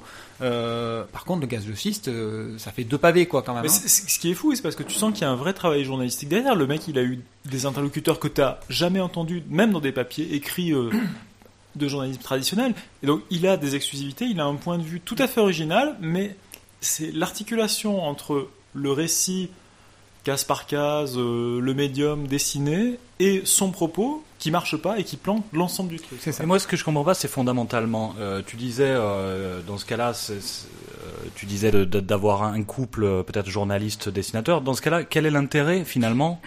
Je veux dire, dans ce cas-là, tu as un journaliste qui fait un très bon article. Et voilà, quel est l'intérêt finalement de le mettre en case? Je reprendrai ce- l'exemple dont j'ai utilisé lors de la, la dernière émission, euh, David B, qui va arriver à illustrer un propos économique ou un propos géopolitique, euh, Oui, mais- pour que visuellement, soit il y a une information supplémentaire, soit ça facilite le, le- la, compréhension, l'intégration, la mémorisation. Alors sur un autre exemple qui enfin, qui est pas du tout la revue dessinée, mais à mon sens la série euh, Le photographe, qui est à la base un reportage journalistique photographie, est magnifié par la bande dessinée qui te permet de voir entre les images, enfin entre les images photographiques pour le coup, tout ce qu'il y a de travail, de relations humaines, euh, de peur, euh, d'ambivalence, etc. Et donc là, il y a du sens. En revanche, effectivement, sur les trucs comme le gaz de schiste, un papier écrit tout connement aurait mieux fait l'affaire, je pense. Je pense que ouais, mais ça doit dépendre des sujets aussi. Je, enfin, je crois qu'il y, a- il y a ça. euh, et puis parfois ça marche, parfois ça marche pas. Mais je trouve que c'est aussi surtout une revue qui est suffisamment variée dans les sujets pour que à un moment ou un autre, euh, va y avoir quelque chose qui, qui va t'intéresser et te donner envie euh, d'en apprendre plus, d'aller plus loin. Ce qui est bien, c'est qu'effectivement, comme tu dis, euh, ils ont cette fonction un peu tête chercheuse. Alors du coup, des fois ça marche, des fois ça marche pas, ils se plantent, ils se plantent pas. Donc au moins ils essayent. Et ça, c'est tout à leur honneur et c'est tant mieux que ça continue. Mais est-ce que c'est pas du coup un peu comme euh, lire un journal où des fois tu, tu, tu vois le titre, ça, te- tente, tu commences à lire, bon bah, ça te saoule, tu passes à l'article suivant quoi. Moi la, la revue dessinée, là il y en a certaines sur le tome 3 que j'ai zappé parce que justement ça. J'ai lu les deux premières pages, ça m'a gonflé, je suis passé à l'article suivant. Bah, Moi, je, serais assez d'accord, tu vois, sur, euh, sur le principe, si, en termes de modèle économique, il y avait un prix d'achat qui était beaucoup plus accessible. Parce que, mine de rien, la revue dessinée, c'est comme 21, c'est comme 6 mois en photo, ça reste un MOOC. C'est-à-dire, c'est un, bouquin, en fait, tu vas le garder longtemps, c'est comme un album. Je ne me rappelle plus du titre de la BD dont Yasu va parler, mais comme c'est nul ce n'est pas grave. Les menaces de la mafia n'ont rien à voir avec ma décision de couper ce passage. et mafieux dans Marseille depuis les années 50. Ce serait un sujet passionnant, seulement c'est dessiné à la truelle et c'est scénarisé avec des moufles. Donc là, on a une occasion qui a été ratée et j'ai pleuré mes yeux ce matin à la FNAC en me disant bon sang, un sujet en or comme ça gâché, c'est vraiment un scandale. Donc j'attire l'attention des éditeurs, messieurs, ne rééditez pas cet échec. Faites quelque chose d'intelligent sur Marseille, il y a de quoi faire. Voilà, c'était mon coup de gueule de la soirée. Prenez exemple sur Plus belle la vie. Voilà, par exemple. On est tellement bien sans elle, qu'on soit noir ou blanc. Et voilà, vous l'avez vu votre chanson Ouais, merci. Voilà, merci. les petits Bravo. chanteurs à la gueule de bois. la bouche en cœur, le foie en pleurs. Marquez qu'on on se barre pendant 5 minutes pour aller pisser, c'est le bordel quoi. Yo, si tu nous écoutes, cette vanne est est de Yo. euh, C'est vrai, c'est vrai, copyright. euh, Ah oui, euh, euh, les petits chanteurs à la gueule de Une bois. des meilleures blagues parues dans Feu Escapo, un eh oui, fanzine de absolument, bande dessinée copyright excellent. Escapo 2005. La bouche en cœur, le foie en pleurs, c'est ça Exactement, les petits chanteurs à la gueule de bois. Nous avions aussi dans Escapo de, de Bouli euh, notre ingé son euh, La Tour de Mamel qui était très bien aussi. Ou aussi disait que euh, il y avait euh, donc Mao Tse-tung qui disait finalement je préfère le bleu. qui j'aimais bien cette vanne aussi. Mao Tse-tung, période bleue. On enchaîne On vous directement passera les Escapo, le fanzine qu'on avait fait à l'époque. avec la musique. Musique. Alors, Musique. musique, nous allons parler d'un auteur français que nous aimons beaucoup, C'est horrible, j'ai l'impression que j'ai pas le droit de faire de vannes là d'un coup. Euh, y a- C'est moche, il y en a plein qui me viennent des super moches. avec Detroit, Détroit, le dernier groupe de Bertrand Cantat. Oh putain. Oui, donc euh, Bertrand Cantat est revenu. Si, si, c'est possible. Bertrand Cantat est revenu. Elle n'est pas dans l'album, celle-là. Pour tous ceux qui aiment Pierre Perret, vous, vous apprécierez la référence. Donc, euh, donc Bertrand Cantat est revenu. Il est revenu euh, avec un nouveau groupe, puisque ses anciens visiblement n'ont pas voulu se joindre à l'aventure, assez étrangement. Hein. Pas trop compris pourquoi. Et donc il est avec un certain Florent. Ouais, voilà. Ils ont une divergence d'opinion stylistique. Donc il est de retour avec Pascal Humbert, euh, avec qui il a, il a réalisé ce, ce nouvel album qui s'intitule Horizon. Euh, que dire de cet album? Moi, j'ai été vers cet album parce que c'est du Kanta et parce que j'aimais beaucoup Noir Désir. Et je me posais la question, euh, avec plein, beaucoup de curiosité, de savoir ce que Kanta seul était capable de sortir par Là, rapport il à est Noir pas seul, Désir. il est deux. Oui, il est pas seul, il est deux. Il est deux avec quelqu'un de pas Noir Désir. Donc euh, voilà. Et finalement, c'est très très proche de Noir Désir en version mouligasse et très personnelle. C'est ça, c'est du noir désir, mais euh, t'as pas, t'as pas l'odeur, t'as pas, t'as rien en fait. Non. Si t'as la voix, pardon, t'as la voix de Quentin, il, mais c'est il tout. manque la cocaïne de Noir Désir. La cocaïne Bah, le côté un petit peu Red Bull de la chose. Moi, c'est vrai que tout l'album, j'ai- j'ai j'ai écouté l'album sans déplaisir, mais en me disant tout du long, c'est quand que ça pète, quoi. C'est ça. C'est C'est quand ça. qu'il c'est Autant- quand qu'il rentre dans le vif du sujet, quoi. Autant il y a quelques balades, des moments un peu plus soft, des moments soft en anglais, euh, comme, comme on pouvait retrouver sur les albums de Noir Dez. Euh, autant les quelques titres qui envoyaient du lourd et qui mettaient de, qui mettaient de l'énergie dans l'album, bah ils n'y sont pas. Ça, ça manque d'écorché vif, quoi. Oui, notamment. c'est voilà. Si vous pouvez me permettre, est-ce qu'il manquerait un petit peu d'être désinvolte Est-ce qu'il faudrait qu'on ait l'air de rien Oh Bif Julien Antipop. Tisa, T- Tizak, fais attention, Julien d'Antipop commence à se rapprocher. Et on le connaît, hein, là. Quand il est comme ça, ça. J'ai ce côté indécis. Moi, je, je, ton épaule. je tiens à souligner qu'il a pour l'instant conservé son caleçon, même s'il n'a plus son pantalon. Lorsqu'il t'appellera Ernestine Je crois qu'il essaye de communiquer. Avec J'ai mis du une inflexion sur les deux dernières syllabes. Attention. Il joue à E.T. téléphone maison sans ses mains. Donc en bref, C'est dire, dire. donc en bref, moi je vous conseille d'écouter quand même euh, cet album, si vous pouvez vous le procurer d'une façon ou d'une autre. Mais on n'est pas obligé de l'acheter quand même. Hum, C'était la façon. D'une en façon fait. Voilà, ou- c'est- surtout d'une ne autre. l'achetez pas, voilà, vous téléchargez Regardez, également et puis vous écoutez. Après, Attends, après si ça pour- reste, si c'est ça pour pas le garder, vous allez sur Deezer bon album. C'est pas l'album du siècle, c'est, ça reste un album de retour. Euh, il pouvait pas non plus totalement plagier ce qu'il faisait avec Noirdez et euh, au niveau des textes, après, je vous laisse euh, seul juge. Il y a quelques titres très introspectifs, quelques Oh, titres euh, avec oh des là là, oh là là, la tendance suisse là. Non, je, je vous laisse juge. Je ne me mouille pas. Mais j'en Voilà. pense pas moi. Non, c'est-à-dire que c'est comme pour tout, on peut toujours aller chercher la petite bête quand on la cherche. C'est-à-dire que si on reprend même, je pense, des textes de Noirdez euh, et qu'on les met en, avec en le- Suisse, c'est un centriste, lui. et qu'on les met en regard de ce qui s'est passé dans la vie de Bertrand Cantat, on pourrait trouver des phrases qui pourraient choquer euh, Pierre-Paul ou Jacques. une chanson qui est quand même. Il y a, euh, voilà, euh, dans même il y a plusieurs phrases dans plusieurs chansons qui font. Comment je lui ai maravé la gueule celle-là Elle m'a paru un petit peu bizarre.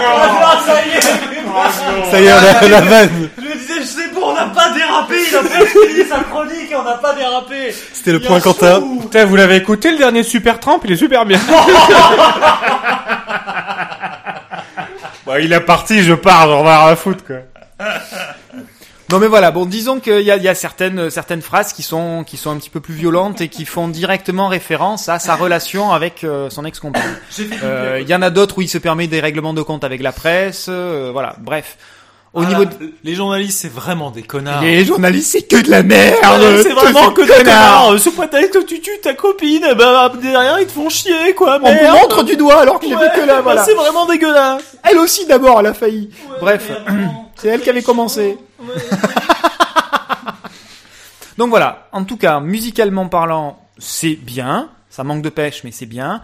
Au niveau des textes, ça reste du noir d'aise euh, si on fait pas trop attention et au, au vécu de. Faut oublier le contexte. Faut oublier le contexte. Faut oublier le contexte et ça passe très bien. quoi. Voilà, si on oublie la partie contexte de Kanta, c'est bien. Donc si tu veux emballer une gonzesse que vous avez déjà un peu bu avant au repas, tu mets ça quand t'arrives chez toi, c'est bon. Ça le fait. T'emmerdes pas, tu mets du Mais- guichard et puis c'est réglé, quoi. Euh, ou tu mets du lovage. Music to make love to your old lady by. Allez, passons à la suite. Merci. Alors, Alors, c'est la suite. Alors, Oui, pardon. alors, c'est la suite. Yasu, c'est à toi, euh, si j'en crois le conducteur. Alors, Charlier vous raconte. alors, Alors Charlie. d'abord, avant que tu commences, Yasu vous raconte, Charlier vous raconte. Alors, je suis déjà, content je- que tu n'aies déjà pas mis d'annotation sur le conducteur parce que des fois tu mets des petites, euh, un petit peu ce que tu penses sur le conducteur. Oui, je- Charlier vous raconte sobrement. alors, Simplement. toutes les coulisses là. C'est c'est juste que tu n'as pas tournez la page, tournez la manivelle, et tu vois qu'il y a une petite annotation dans le web jeu vidéo. Voilà. Mais je n'en dis pas plus. Suspense. Alors, pour vous parler brièvement de Charlier vous raconte. Jean-Michel Charlier, comme personne ne l'ignore autour de cette table, est un des plus grands scénaristes de la bande dessinée franco-belge de l'après-guerre. C'est le créateur de rien de moins que Bug Danny, Tiger Joe pour ceux qui aiment euh, l'exploration africaine, euh, Surcouf, euh, Barbe Rouge et quelques autres, Dan Cooper pour ceux qui aiment les pilotes de chasse canadiens. Alors, Les cowboys, euh, Et- on s'en fout les cowboys. et un mec Je me disais, il manquait un truc. totalement inconnu au bataillon qui s'appelle Mike Steve Blueberry. Alors, il fallait Il pour fait des téléphones portables, c'est ça, avec clavier euh, il fallait pour raconter la vie euh, d'un homme comme Charlier au moins un énorme pavé et c'est ce que propose Gilles Ratier. Alors Gilles Ratier reprend le projet euh, laissé en plan d'une exposition consacrée à Jean-Michel Charlier qui devait se tenir à Grenoble, sauf erreur. Et en fait, c'est un bouquin qui est à la fois une biographie et un voyage au travers de l'œuvre de Charlier, avec des extraits d'interviews qu'il avait donnés à la fois dans Spirou et dans beaucoup d'autres supports, euh, à la fois euh, non spécialisés et puis spécialisés en BD. Alors, ce qui est passionnant dans ce bouquin, donc Jean-Michel Charlier vous raconte, c'est que c'est à la fois le parcours de Jean-Michel Charlier en tant que euh, futur scénariste, à une époque où le scénariste de BD n'est pas du tout reconnu. Déjà, on reconnaît à peine le dessinateur de BD. Alors, le scénariste de BD, Charlier raconte que ses parents ont du mal à croire quand il leur montre l'argent liquide qu'il arrive à gagner grâce à ça. Ils pensent qu'il a braqué une banque. Donc voilà, c'était vraiment une période où euh, gagner de l'argent en racontant des histoires en bande dessinée, c'était tout simplement inconcevable. Et puis aussi, ce qui est passionnant, c'est de voir la méthode de travail de Et Charlier. ça allait de nouveau. Hein. Et ça l'est de nouveau, évidemment. Et pour Alors- les auteurs cette fois. Voilà. Euh, ce qui est passionnant, c'est de voir la méthode de travail de Charlier. Évidemment, euh, dans, ces, dans ce livre, vous avez de très belles reproductions de planches originales mises juste à côté de scénarios, des scénarios de Charlier qui sont euh, tapés à la machine sur du papier pelure, comme de juste.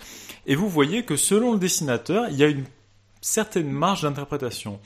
Euh, vous voyez par exemple que sur des euh, dessins par exemple de Giraud, il y a des changements qui sont radicaux entre le texte de Charlier et la planche. En revanche, pour Rubinon ou pour Mitac dans La Patrouille des Castors, les mecs, ils respectent Charlier à la lettre. Et Dieu sait si pourtant c'était pas évident, parce qu'on a déjà parlé plusieurs fois dans Antipop, des difficultés pour les dessinateurs à adapter des scénarios de Charlier qui était un type totalement dithyrambique dans ses dialogues, dans ses descriptifs, etc. Alors ça, c'est assez euh, étonnant. Nicolas Jans, tu nous écoutes. Voilà, par exemple, spécial dédicace, on pense à toi. Euh, ce qui est très intéressant aussi, c'est de voir l'attitude de Charlier par rapport à son médium. Charlier est rien de moins que le scénariste de bande dessinée qui a permis à René Goscinny d'entrer dans le métier, puisque c'est Charlier qui a qui Un mec, il a fait deux trois conneries, mais tu connais pas. C'est c'est un humoriste. laisse tomber. Connard, quoi. Voilà, pff, vraiment con. C'était. Quanta, je veux bien, mais là, tu vas te calmer. Alors, c'était Charlier qui, à l'époque, était à peu près directeur éditorial de la WordPress, une agence de presse qui fournissait euh, 75% des contenus pour les éditions Dupuis, qui a repéré euh, ce petit jeune qui arrivait de New York, euh, venant de Buenos Aires, et qui lui a dit, bah écoute mec, euh, t'as l'air d'avoir du talent, viens ici, quoi.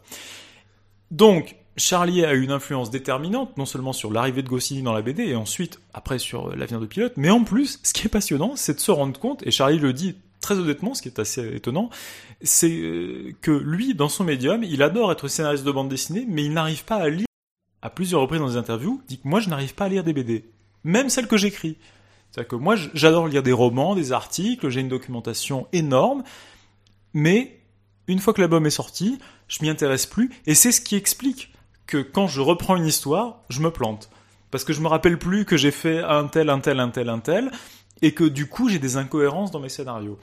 Et là, vous apercevez en fait une, une, euh, une espèce de, de, de, de ligne directrice dans Charlier qui est vraiment une énergie créatrice. Dans Charlier? Dans Charlier, oui, tout à fait, dans Charlier. Au début, à la fin, au milieu, partout, dans Charlier. Cette énergie créatrice qui fait que vous avez une production, mais qu'on regarde jamais en arrière. Alors, quand on est dans une série du genre Bug Danny qui revient toujours au début, où il n'y a pas d'évolution, on peut comprendre. Mais par contre, ce qui est frappant, c'est de voir que dans Blueberry, justement, j'ai failli oublier. Mais dans Blueberry, Charlier, dans ce bouquin, euh, au travers d'interviews, dit que dès le départ, quand il lance la série avec, euh, avec Giro, et avec JG un peu aussi, il a dans l'idée de sortir de son schéma habituel et d'avoir un héros qui évolue d'un album à l'autre. Et là, du coup, Charlier se met en danger, puisque lui, son, son fonctionnement, c'est de jamais se rappeler de ce qu'il a fait la veille. Et là, il est obligé de se rappeler de ce qu'il a fait la veille, parce qu'il faut qu'il fasse évoluer son personnage. Et donc, à ce titre, Blueberry, c'est vraiment, dans la BD en général, et dans la BD de Charlier, une rupture totale par rapport à son habitude de production. Donc, ça, c'est vraiment passionnant. Je vous passe sur plein d'autres trucs qui sont hallucinants, euh, d'humanité, de tendresse euh, dans, dans, dans ce qu'était Charlier en tant que scénariste et en tant que personne, tout simplement.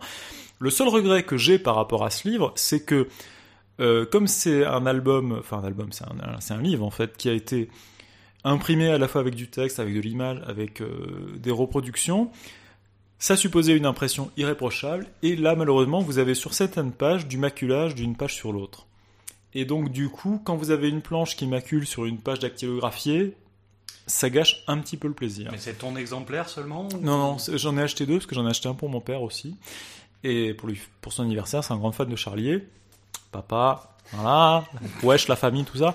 Euh, Mon vieux mon vieux. Donc, malheureusement, j'ai pas l'impression que ce soit un cas isolé. Donc, c'est le seul bémol que je vois à ce bouquin qui est magnifique et qui, en plus, bah, qui fait dans les 250 pages et qui n'est pas cher du tout. Ça ne coûte que 40 euros, c'est-à-dire à peu près euh, Oui, c'est un master le, le ah oui, mais c'est un, un, ouais, un énorme assart. C'est l'équivalent d'un book à Taschen. C'est deux tiers d'un Taschen, en gros. Donc, c'est vraiment une somme. C'est magnifique, c'est passionnant. Si vous vous intéressez à cette époque de la BD franco-belge, il faut vraiment vous ruer dessus, notamment pour découvrir les épisodes de la jeunesse de cette école franco-belge. L'influence de JG, JG qui notamment a eu la lucidité de dire à Charlier, tu dessines bien, mais tu dessineras jamais aussi bien que les mecs avec qui tu bosses avec euh, tu bosses avec euh, Ubinon, Ubinon dessine mieux que toi. Arrête, fais du scénario. De toute façon, si Ubinon dessine mieux que toi, il faut arrêter.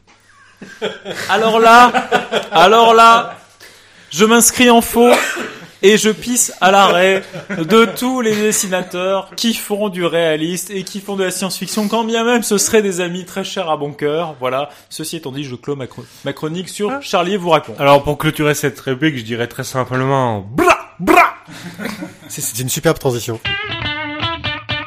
On pourrait tout de suite passer euh, à la prochaine rubrique en fait. de moi Et si qui concerne en fait euh, une bande dessinée qu'on a déjà chroniquée dans T-Pop. euh, on peut refaire. donc une. Moi, je la trouve euh, pas si bien que ça, en fait. Donc le One Night Club, vous allez pas euh, surpris, quand même. faire parce que comme vous le lisiez un petit peu euh, off, puisqu'on va raconter un peu nos, à vos auditeurs et aux nôtres que nous avons mangé une pizza ensemble, bah, ce qui prouve vraiment que le jour. t'arrêtes là, tu ne racontes pas la suite, s'il te plaît. Dommage. Donc serait-il que voilà, vous avez dit que de, de par rapport à votre votre appréciation que nous on a été trop gentil avec Rockstone et vous vouliez faire une rubrique un petit peu plus euh, virulente, Je- un peu plus je voulais, méchante. Je voulais déjà rétablir la vérité. Je veux dire, euh, vous êtes censé quand même dans votre équipe avoir un, un vrai journaliste, un, un gars, je veux dire, un, un Clark Kent, quoi, un mec, Qui euh, un, gars qui assure, Ah qui, ouais. qui est là pour établir la vérité, donner les faits, Mais je, je, je sais pas si t'as remarqué, moi je suis pas intervenu sur l'émission. hein. J'avais été baïonné. informer le monde. Et là, ils nous font une émission où ils invitent son pote avec qui il fait des, des émissions pour parler de sa BD. Et tout ce qu'il trouve à dire, c'est que c'est trop bien. Et en plus, ils nous sortent l'excuse du non mais c'est pas parce que c'est toi, hein, euh, c'est vraiment trop bien. Et, et moi là, moi, moi, je, je peux pas, je peux pas admettre ça. Qu'est-ce qu'on a? Déjà, on a un album cartonné. Vous, vous imaginez? Il y a plus, il y a plus de carton que de papier. Si tu regardes bien, si tu regardes bien, quand tu le mets dans ta En, bibliothèque, quatri- en- en quatrième de couve, moi, je l'aurais marqué mort aux arbres. c'est, c'est, c'est une arnaque. Regarde, en termes d'épaisseur, moi, moi, moi, déjà, ça- en soi, ça me choque. Ensuite, Ensuite- tu peux parler du titre. Parce que quelque part, un titre comme ça, c'est quoi? C'est pas juste un journaliste qui s'est raté dans sa vie. On tue la francophonie. Ah non, non, mais c'est pas ça. Je trouve que c'est pire. C'est un mec qui voulait rentrer chez Rock'n'Folk et qui du coup a dit, ah ben tiens, moi je vais faire Rock'n'Stone, quoi. Voilà, non, Ah, c'est... dégage, t'es trop stone. Non, mais ça, ça c'est abominable. C'était le rock and folk du reggae. Eh, rock and folk spécial reggae, rock and stone. En page centrale, un atelier découpage. La tulipe en trois leçons. Très dur la tulipe, hein, très très dur. Très dur la tulipe. Qu'est-ce qu'on a en gros comme histoire? On va suivre l'histoire d'un- d'un d'un môme qui s'est retrouvé abandonné euh, et qui vit en, en autonomie au milieu du désert. Alors déjà super crédible, moi je trouve ça euh, Je super. suis sans famille, Ah, et non, je m'appelle Rémi, et je, je me bats. Non mais il a pas de chien, hein. il y a pas de chien, il y a pas d'animaux là-dedans. Je n'ai pas d'avis. Il y avait un chien. et je Tu marques un m'appelle chien, là. Rémi. Et qui se retrouve à croiser. se retrouve à, à croiser euh, le, le truc d'Alien 2 là, euh, qu'elle a replay à la fin pour tuer l'alien. Euh, qui, qui- C'est ça, oui, le, le chariot élévateur, c'est ça. Ça Voilà, va mal ah. se mettre, hein, je vous le Ah. suite. que ça, en fait. donc un chariot élévateur euh, qui parle euh, et qui en fait est gentil alors que tous les chariots élévateurs dans ce monde sont méchants. Je résume vaguement. Hein. Et celui-là il est gentil, on sait pas pourquoi. Euh, il se pose pas de questions, il part avec et et donc là ils vont rencontrer une autre bande de survivants parce qu'apparemment il y a eu un gros cataclysme, une intelligence artificielle qui a pris le contrôle du monde. Et là, t'as un croisement avec Harry Potter. Ah vas-y. Va plus loin. Ah ouais, le croisement avec Harry Potter. J'avais pas vu, La, vas-y. la, la, la cape, la cape magique d'invisibilité. Là, tu peux pas test, mec, là. Alors moi, je t'avoue que j'a- j'attendais la, j'attendais la carte. Oui, la carte magique pour pouvoir se déplacer et voir non. les autres personnages? Non mais tu sais ce que moi j'attendais moi? J'attendais April O'Neil quoi. Je veux dire, eh merde quoi. Moi, Elle est où la biatch quoi? J'attendais surtout Emma Watson pour ma part. Elle est où bordel? Putain, fais chier, quoi. Les arguments du One Eye Club contre Rock and Stone ne méritaient pas de figurer intégralement dans ce podcast. De toute façon, cette BD est géniale. J'espère juste que les robots vont gagner à la fin. Yann, j'attends de la rame que tu m'as promise. Vous êtes bien sûr le podcast One Eye Club euh, anti-pop, que tout ça soit bien clair entre nous. Donc, pour remettre un petit peu de d'eau dans notre vin, bien que ce soit pas trop à l'ordre du jour, mais Est-ce que tu peux juste rappeler bien le, le nom de l'éditeur et de la série que les gens... Ah, ça, par contre, ça c'est le point super positif de la couverture. En bas, il y a un magnifique truc marqué Delcourt, c'est génial. Ça, c'est super bien. Rien que pour ça, il faut acheter l'album. Oui, donc Rock'n'Stone euh, de Jean, Valéani et Georges. Alors, faudra qu'on m'explique pourquoi ils ont tous des prénoms il y en a un, il y a un nom de famille au milieu. Moi, ça, moi, ça me perturbe pas mal. Je vais te passer ma mère. te- Voilà. C'est Euh, le nom des deux cousines, Val et Annie. Enfin, normal. bon, quoi. plus sérieusement, comme on l'a quand même invité Oh, pour... Est-ce qu'on peut s'arrêter une seconde sur cette vanne Elle est pas mal, celle-là. donc la vanne c'était On est dans Tout le 300, monde. on a le ralenti. tout le monde a un nom de famille qui est un prénom, Nicolas, Jean, Gaëtan, Georges, Yann, Val et Annie. bravo, bravo. Alors, médaille d'or, deux fois d'affilée, quand même. Ce qui est pas donné à tout le monde, quoi. Plus sérieusement, et c'est pas parce qu'on t'a invité pour faire une émission spéciale euh, sur, sur cette bande dessinée. Ah bon, Euh, vous avez fait ça Ouais, ouais, on a fait ça. Ah, euh, oubliez de le noter sûrement. bien, en fait, euh, je l'ai... Alors, alors, alors, alors là, non, attends, attends. non, non, non, non, là, là, le mieux, tu vois, c'est le petit, la, la petite lueur fugace dans les yeux de pied qui s'est dit, putain, c'est du lard ou du cochon. Ah non, Là, là, il sait plus, en fait. C'était pas ça, non. Euh, On se marrait bien jusque-là.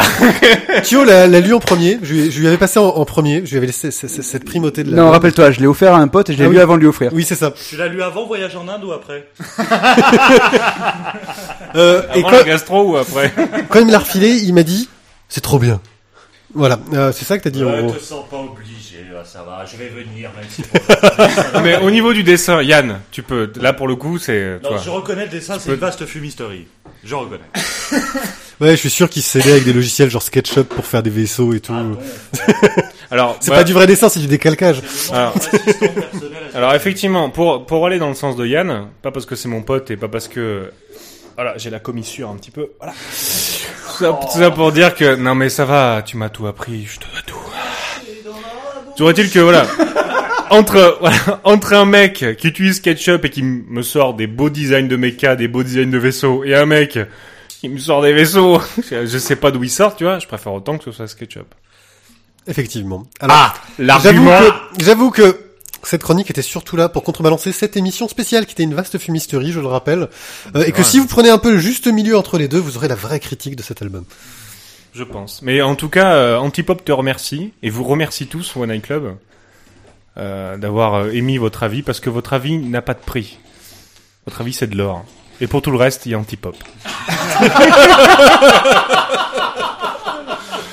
Celle-là, c'est cadeau, quoi. On va enchaîner tout de suite. Ouais, vas-y, Ouais. parle-nous de la semaine parce qu'on a juste genre une heure et demie de retard sur le planning. Je sais, je sais. Donc on, nous allons enchaîner tout de suite. Vas-y, fais court et bon comme tu sais le faire. Eric envoie le Larsen, comme ça on évitera un petit peu le... De toute façon, je vais être Non, je, censuré. spoil- je spoilerai pas en fait, mais euh, si je veux parler, alors bonsoir, euh, Gulien Antipop. Je vais vous parler de Last Man euh, tome 4. Alors Last Man, euh, vous le savez peut-être ou vous le savez pas, c'est une bande dessinée de Balak, euh, Michael Salanville avec l'accent et Bastien Vives. C'est une bande dessinée. Sébastien Vives Et Bastien Vives. Tu veux dire le mec qui fait des photocopies en Xerox euh, pour ses BD, c'est ça Avec du blanco sur les yeux. Alors, donc pourquoi je voulais parler de Last Man en fait parce que euh, il y a dans le monde dans lequel nous vivons, il est très dur de trouver une bande dessinée qui soit à la fois populaire, qui parle, qui soit une, un manga, de- une BD de baston, j'allais dire manga, mais c'est pas, c'est pas pour rien que j'ai fait un lapsus. Euh, c'est une bande dessinée en fait de baston, très clairement. euh, qui commence par un espèce de tournoi, euh, comme on pourrait avoir dans DBZ en fait, un espèce de tournoi pour savoir qui est le meilleur combattant. Mais dans Last Man, je trouve qu'il y a une espèce d'originalité de par l'écriture et de par les dialogues en fait, et de par l'authenticité en fait de, des dialogues. Je trouve que vraiment, ah, je crois que Quand tu parles de dialogue, tu parles, tu parles de juste de taille de bonnet, c'est ça de, de dialogue non. Alors, t'as eu la médaille d'or deux fois. Ça veut pas dire que tu vas l'avoir trois fois, quoi. c'est même très compromis. C'est pas te le dire. Donc, je dis que Last Man, je trouve que c'est une très très bonne euh, bande dessinée. euh, parce que voilà, l'avantage. Pourquoi je voulais parler de Last Man? Pour les gens qui connaissent Last Man, bon, le tome 4 vient de sortir. Le One Night Club ne l'a pas lu, donc je vais pas vous spoiler, même si euh, je sais que c'est un plaisir de lire à chaque fois Last Man, parce que je sais que ça sort tous les trois mois. Alors pourquoi je vous dis ça? Parce que euh, j'aimerais qu'on en parle, savoir quel est votre avis là-dessus, euh, sur justement euh, cette bande dessinée qui est fait à trois mains. À trois mains, que dis-je? Non, ce ne sont pas des manchots, Julien. Réveille-toi, que dans quel monde vis-tu? Un, deux, trois, quatre, mais, euh, cinq, six mains. Ça fait à six mains. Voilà. Donc, ils bossent en fait comme un studio, même on pourrait dire qu'ils ont une manière de fonctionner un peu comme euh, pourrait fonctionner un mangaka. C'est-à-dire qu'il y a vraiment plusieurs personnes qui bossent sur euh, une seule qui donne les ordres et les deux autres qui exécutent, c'est ça? Près de ton micro peut-être, hein, pour qu'on t'entende. C'est-à-dire que tant c'est- qu'à dire, tant qu'à dire faire du venin. de- de- c'est Vives qui sort fait pas un avec dessin et les deux autres qui photocopient, c'est ça l'idée? Non voilà. Moi ce que je voulais, euh, ce dont je voulais qu'on qu'on parle en fait par rapport à Last Man, c'est de te dire, euh, pardon. Oui, mais je viens de commencer, merde. Déjà faut que je la ferme quoi. Non, je crois que. Putain, t'as encore, t'as encore 7 minutes avec South Park, merde, faut envoyer. Bah c'est vrai. Bah, bon, bref, moi je voulais juste savoir quel est votre avis en fait sur euh, la bande dessinée qui est faite. C'est de la euh, merde sur le manga, sur le manga qui est fait, parce que moi je sais que j'ai eu beaucoup de débats avec beaucoup de personnes qui me disaient que les mangakas c'était des branleurs parce qu'ils bossaient avec euh, plein de de- d'a- d'assistants. À partir du moment où tu comme les as lu, réalisateurs, genre Guillermo del Toro. Ça, Euh, grave, mal. À partir du moment où tu lis un, Ah. Il est mauvais comme la il est mauvais, peste, hein. on va t'engager dans un petit peu. T'as les épaules pour y arriver. Toujours est-il que voilà, moi euh, ce qui ce qui m'intéresse en fait dans dans ce processus là, c'est dire que quand on est plusieurs en fait, parce que tous les mecs viennent de l'animation, tous ces mecs là, donc ils sont capables de se calquer sur un, un style qui est certes très proche de celui de Vives, mais qui est quand même un truc assez homogène. Euh, je voulais en fait euh, votre avis sur sur ce truc là, sur ce procédé là en fait quoi. C'est-à-dire que Last Man sont capables de sortir 200 pages tous les trois mois, ce qui est pas euh, tenu, enfin ce qui est pas le, le, le cas de tout le monde. Et aussi par rapport à Lewis Trondheim, parce qu'on a dit qu'on parlait de Lewis Trondheim, qui a dit que le manga allait nous bouffer les mecs. Et mec, tu vas nous bouffer, mec tu vas nous bouffer mec. Alors, moi, Non, je mais voilà. Oui, je mais tiens Trondheim, juste- c'est comme Copé, s'il y avait une réflexion derrière ce qu'il dit, ça se saurait depuis longtemps, quoi. Alors, moi, je, je Donc tiens alors, juste- quel est votre avis sur ça, vous qui êtes tous Alors, amateurs de bande dessinée? Est-ce moi, que vous je- pensez je- qu'une bande dessinée doit être un travail plus comme les Last Man, des cartes 200 pages tous les 3 mois, mais qui sort quand même une histoire qui est cohérente et qui est une bonne histoire à lire Ou le reste Alors moi, je, je réagis juste sur le principe de la réaction.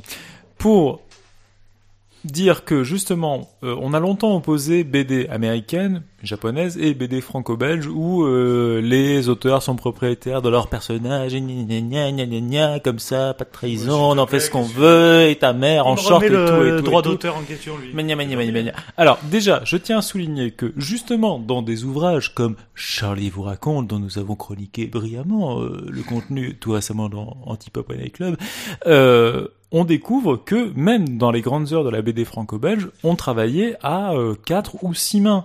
Euh, je rappelle quand même pour les anorexiques, analphabètes, débiles, trisomiques profonds, que Tintin a été écrit dessiné à six mains entre Hergé, Jacques Van Melkebeek et Edgar P. Jacobs. Ibim que Spirou est passé de main en main et que il ne s'en est pas senti plus mal pour autant, n'est-ce pas? Et que par exemple, ah bah, bah, laissez-moi parler, Monsieur Valéani, je ne vous ai pas interrompu, laissez-moi parler, merci. Euh, que des auteurs comme Victor Hubinon, que vous conchiez tous évidemment autour de cette table, mais je vous pisse tous à l'arrêt, euh, a été ancré par quelqu'un qui apparaît comme un tâcheron qui est Eddie Pape, mais qui était un putain d'encreur de sa mère, la chienne. Donc, ce que je veux dire, c'est que...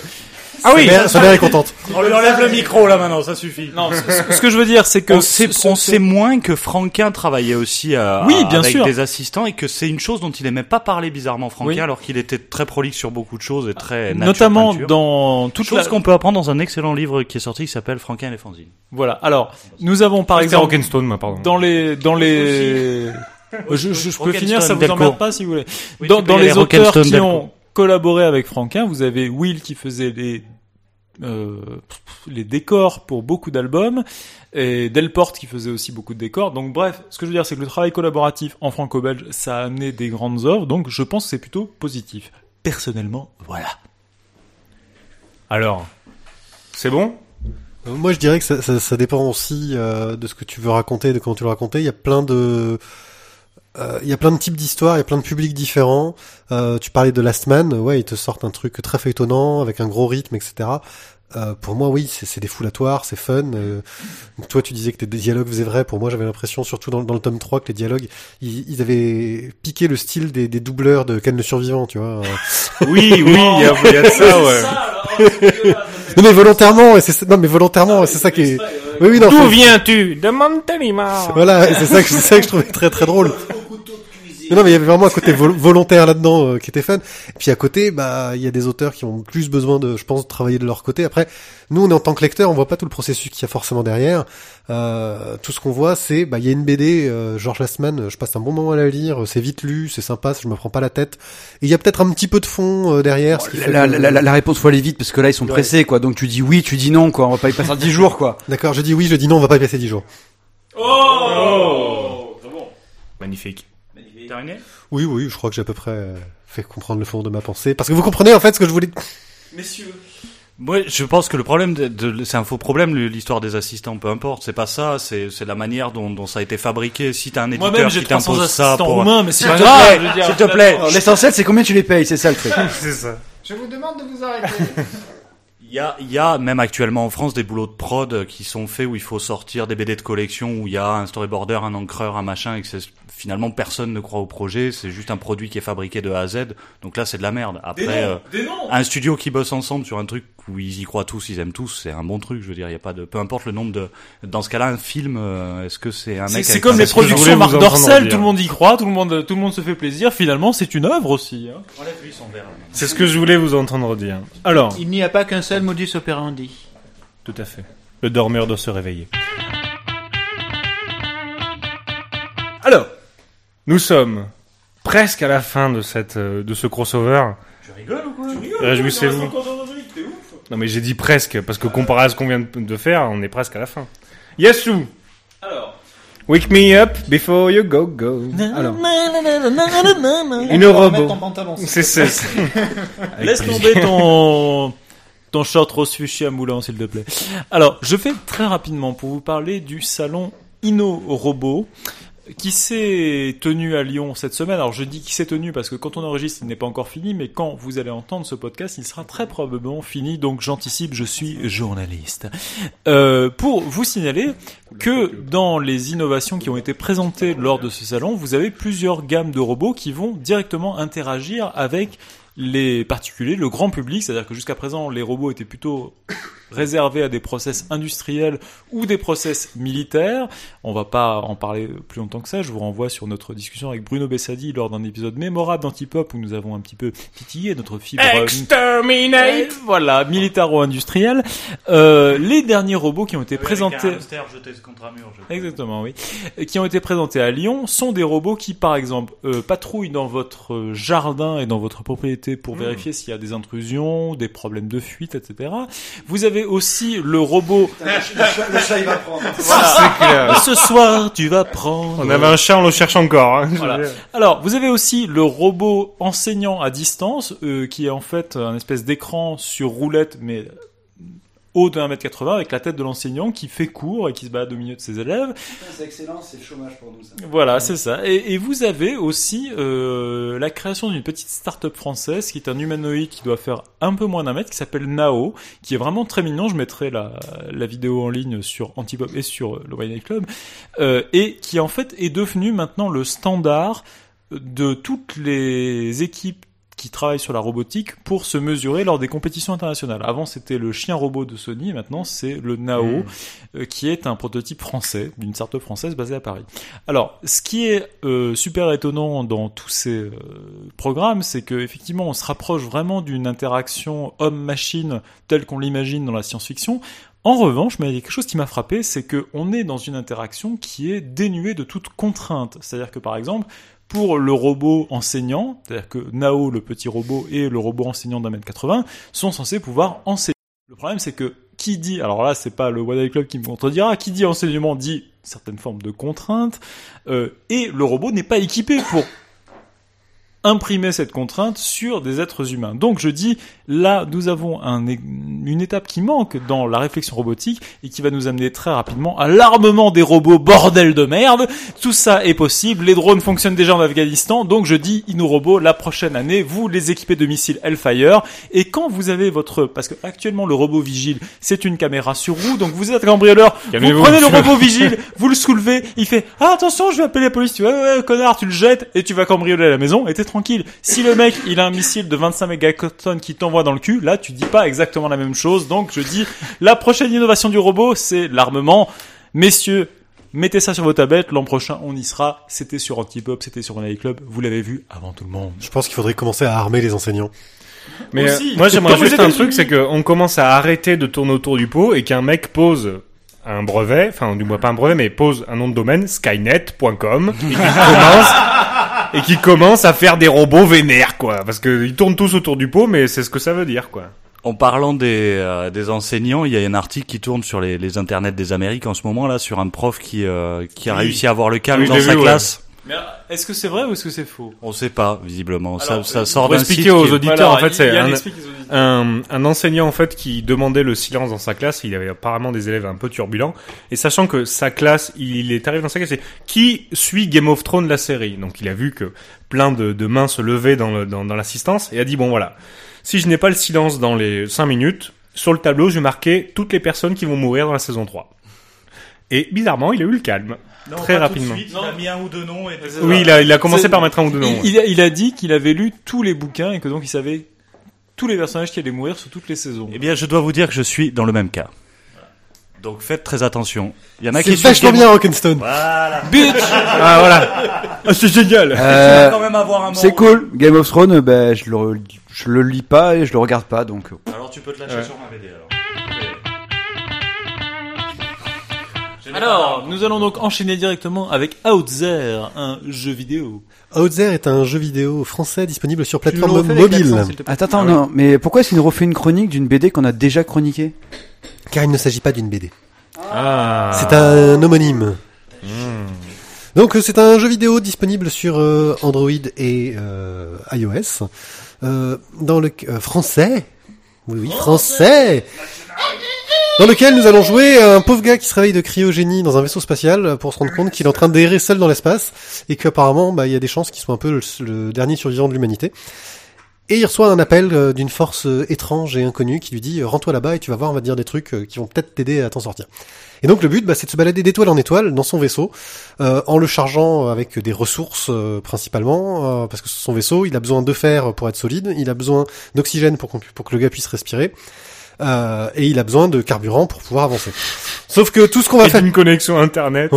le problème c'est que toutes les actions qu'on va Réservé aux hommes de plus de 18 ans. Le problème, c'est que toutes les actions qu'on va faire dans le jeu vont nous demander d'utiliser de ces ressources-là. Donc, pour aller extraire du métal sur une planète ou extraire du gaz qui va nous servir de carburant, ça va nous faire consommer quelque chose. Et à côté de ça, un point de vue assez intéressant, c'est dans le vaisseau, on a un nombre de cases euh, limité qui vont être ce qu'on peut mettre comme euh, ressources à l'intérieur et aussi euh, les équipements du vaisseau. C'est-à-dire que si on veut s'acheter le, si on a trouvé la formule pour fabriquer le dernier supermoteur de la mort qui nous permet d'aller plus vite, ça va prendre une case dans laquelle on pourra pas mettre de ressources. Et très vite, son vaisseau, bah, il est tout petit. Et puis très vite, c'est un jeu de survie euh, très difficile euh, où on rame.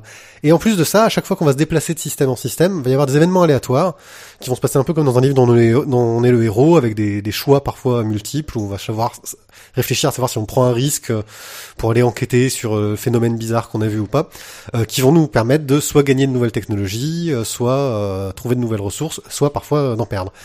Euh, et on peut se balader sur des planètes où il y a d'autres races extraterrestres. On va petit à petit apprendre leur langage pour essayer de leur dire Eh, écoute, moi je donne du fer et tu me donnes le super ressource de la mort euh, qui va m'aider à m'en sortir.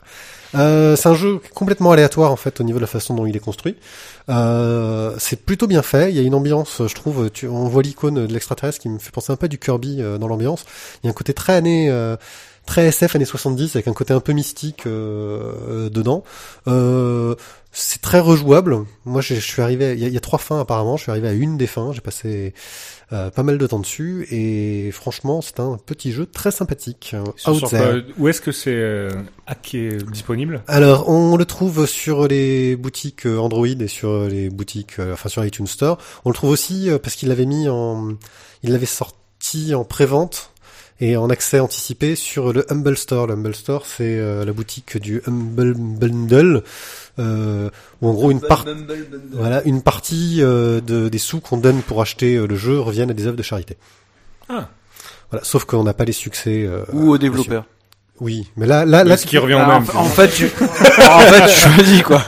Donc ce qui est intéressant, c'est surtout que ce jeu-là a eu un méga succès parce qu'il a été mis très vite en avant euh, sur plein de plateformes. Peut-être parce qu'un de ses développeurs, une sorte de psychopathe des réseaux sociaux, euh, j'ai entendu des interviews de lui, il s'appelle Fibre Tigre, il, il a l'air complètement fou, euh, mais assez captivant comme personnage. Je sais pas si je pourrais être ami avec lui, mais euh, c'est le gars très cynique dans son approche euh, et ça marche. Donc euh, et son jeu est plutôt sympa. Cool. Out there.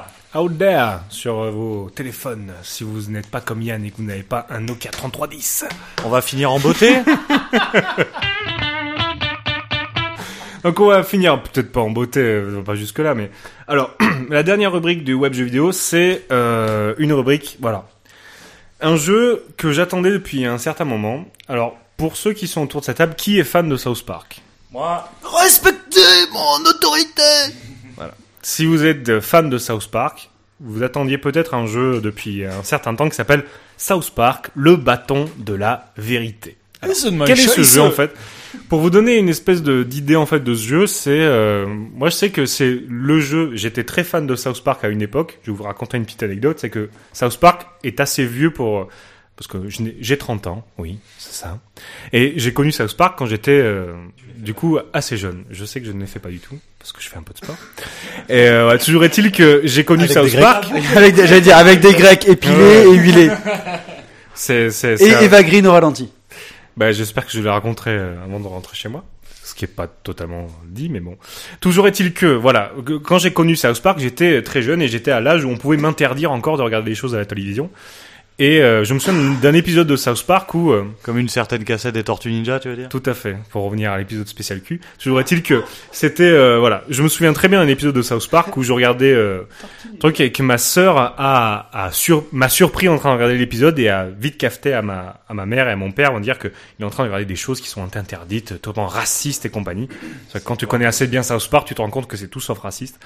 Voilà, c'était une scène où en fait Kyle, pour dire Kyle, un des enfants de, de- du gang de South Park qui est juif, euh, joue au football américain, reçoit le ballon, se met à courir à travers le terrain et le commentateur dit "Oh mon Dieu, je n'avais jamais vu un juif courir si- euh, aussi vite depuis les salles du salon du cuir." et et ça m'avait fait mourir de rire à, t- à tel point que, que je me le re- je me le rematais en boucle tellement je riais à cette blague. Je, je- je comprends que tes parents aient pu s'inquiéter. Oui, je Euh, comprends aussi avec le euh, cette Mais il équipe était de tellement mignon dans son costume. cette équipe noir et de rouge. scouts là, ils auraient pas un petit brassard euh, quelque part Alors, sur le bras? Tu fais bien de le dire parce que le jeu, le bâton vérité South Park, c'est vraiment un jeu fan service en fait. Si vous êtes fan de South Park, je vous conseille vraiment de, l'acquérir. Alors, on va revenir très vite sur la polémique qu'il y a eu sur le jeu. C'est-à-dire que le jeu est sorti donc sur Xbox euh, et sur PS et sur euh, Sony disons et, et Microsoft et aussi sur PC, sur Steam. Là où je- moi je l'ai acquis euh, sur Steam parce que vous savez que je suis un je suis un joueur de, de PC et que je traîne pas mal mes gâtres sur Steam pour reprendre un petit peu les, les termes de Yasu que j'aime beaucoup hein, et que je, je vis dans ses pas, j'aimerais être comme lui. Et donc toujours non mais et qu'il me non, euh, je veux dire euh, beau. Et voilà, toujours est-il que sur PC le jeu n'a pas été censuré, il a été censuré sur console. Alors, ce qui est assez drôle en fait, c'est que sur console, quand vous arrivez à une scène qui a été censurée, vous avez, selon l'endroit où vous êtes localisé euh, dans le monde, vous avez un espèce d'écran euh, euh, figé, où soit vous avez euh, Cain, donc cette euh, la statue de Cain qui se fait un facepalm qu'on a mis, donc il se tape la, la tête contre le contre le front en disant mon Dieu qu'est-ce qui m'arrive, avec le drapeau européen derrière, avec marqué excusez-nous chers amis européens, mais votre communauté n'accepte pas que euh, il se passe ça dans cette scène. Je vais pas vous spoiler, mais il se passe des trucs assez dégueulasses. Et en Histoire de Australie, Pluganel, je crois. euh, Oui, oui, il y a des plus ou moins, ouais. Et euh, tu as aussi en Australie, tu as un, un, un koala qui pleure, qui dit je suis désolé, mais on peut pas, on peut pas vous montrer ça dans, dans ce pays.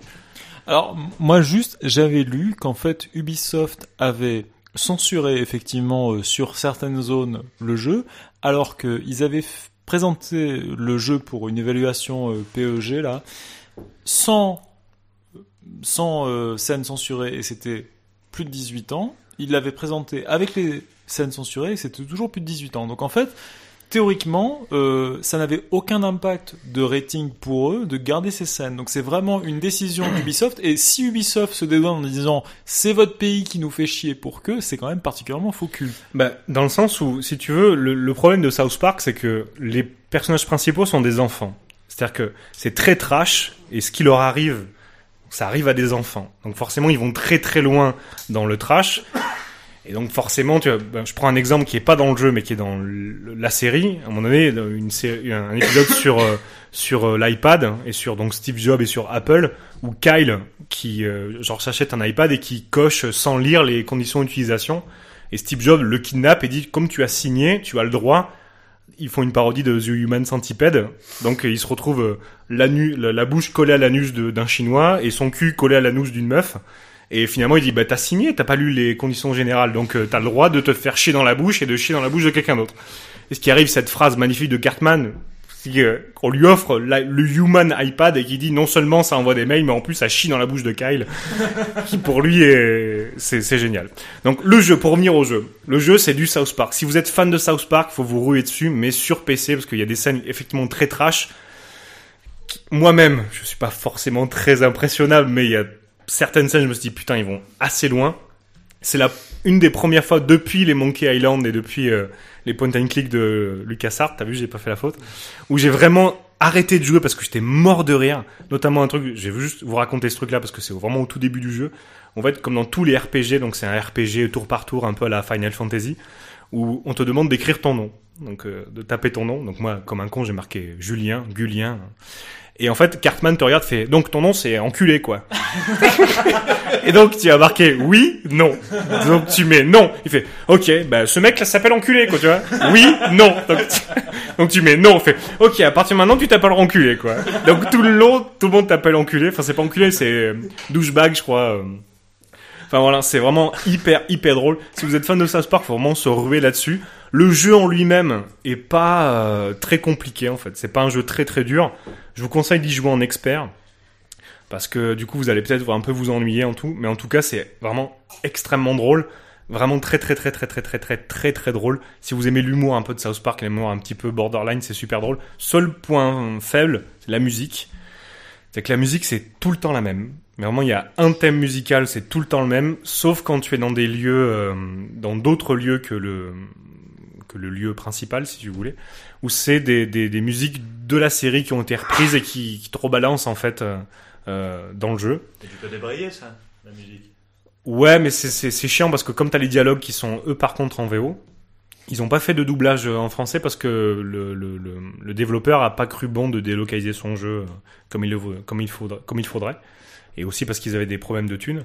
Mais toujours est-il que South Park, le bâton de la vérité, je vous le conseille. Et je vous le conseille vivement.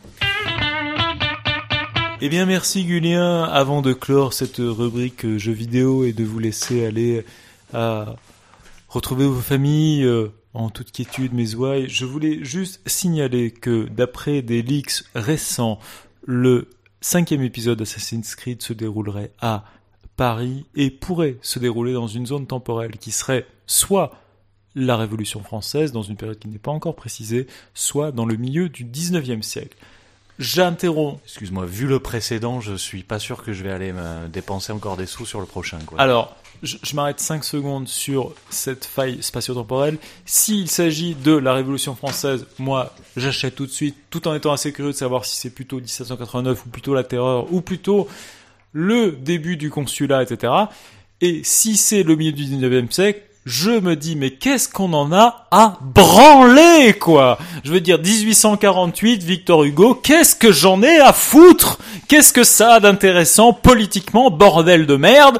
Alors, le problème, c'est que quand on voit les caps qui ont été leakés, a priori par Ubisoft, j'utilise plein de mots anglais, je suis à fond, euh, on a l'impression que quand on voit les habits des personnages autour du personnage Assassin's Creed, on est plutôt sur du milieu 19e. Donc ça sent du cul, mec. Voilà.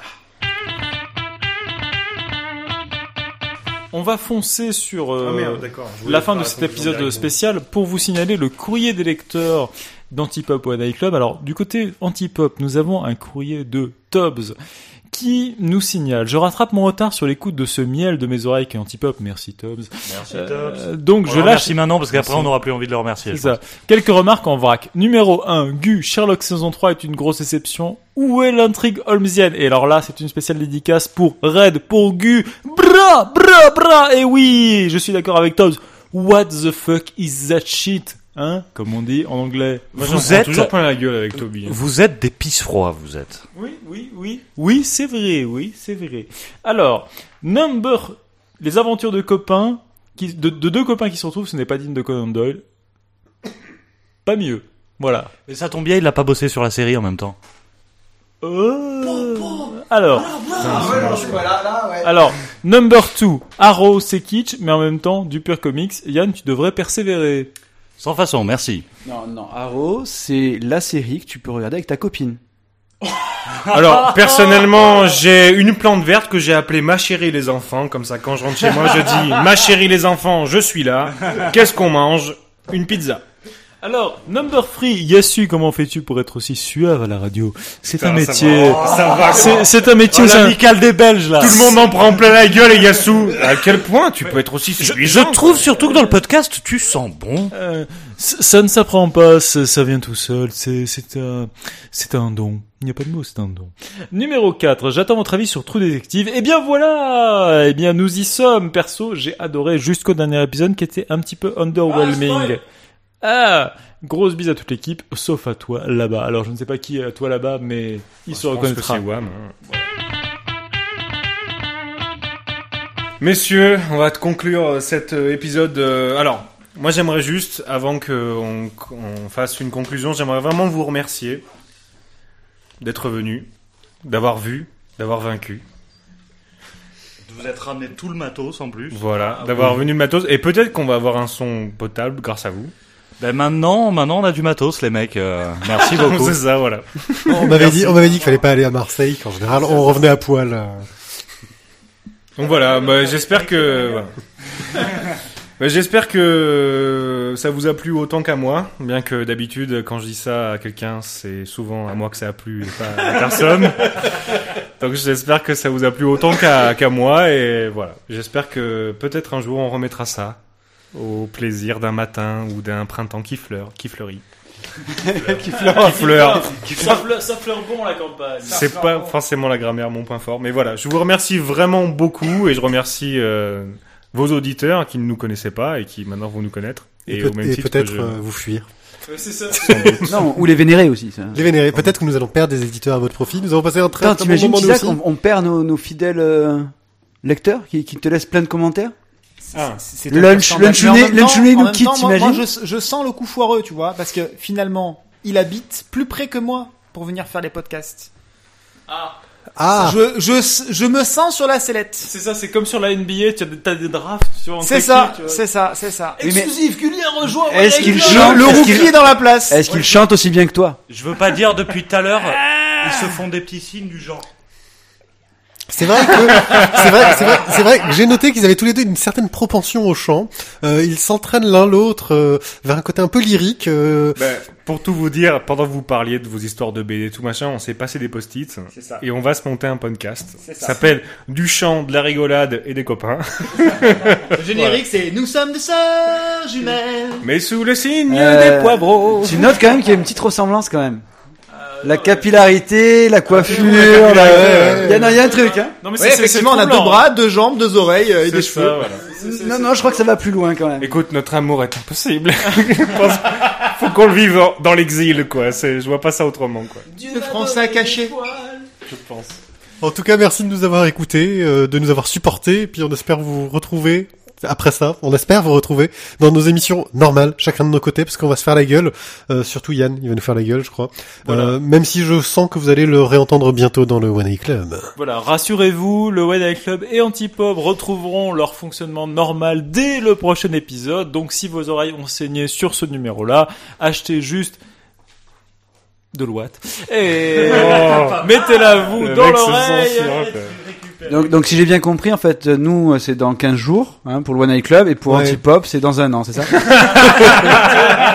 Ah ah, on appuie là où ça fait mal. Hein. exactement ça. C'est c'est c'est c'est très journalistique. Ben, je à, respecte à ça. moins qu'on vienne squatter votre podcast avant, quoi. C'est Pour une vous dire, possibilité. Tu vois Si vous voulez, on vous prête des épisodes aussi, on change les voix. hein. Ah oui. Ah, ben voilà. On peut faire des imitations aussi, c'est possible. Ça Podcast imitation. ciao, ciao. Messieurs, que la force soit avec vous. Et avec votre esprit. Tout à fait. Et à bientôt. Absolument. Et longue vie vie au One Night. Club. Et euh, Bonne soirée tout le monde. à plus. Ciao. Ciao. Bye bye. Au revoir. À bientôt.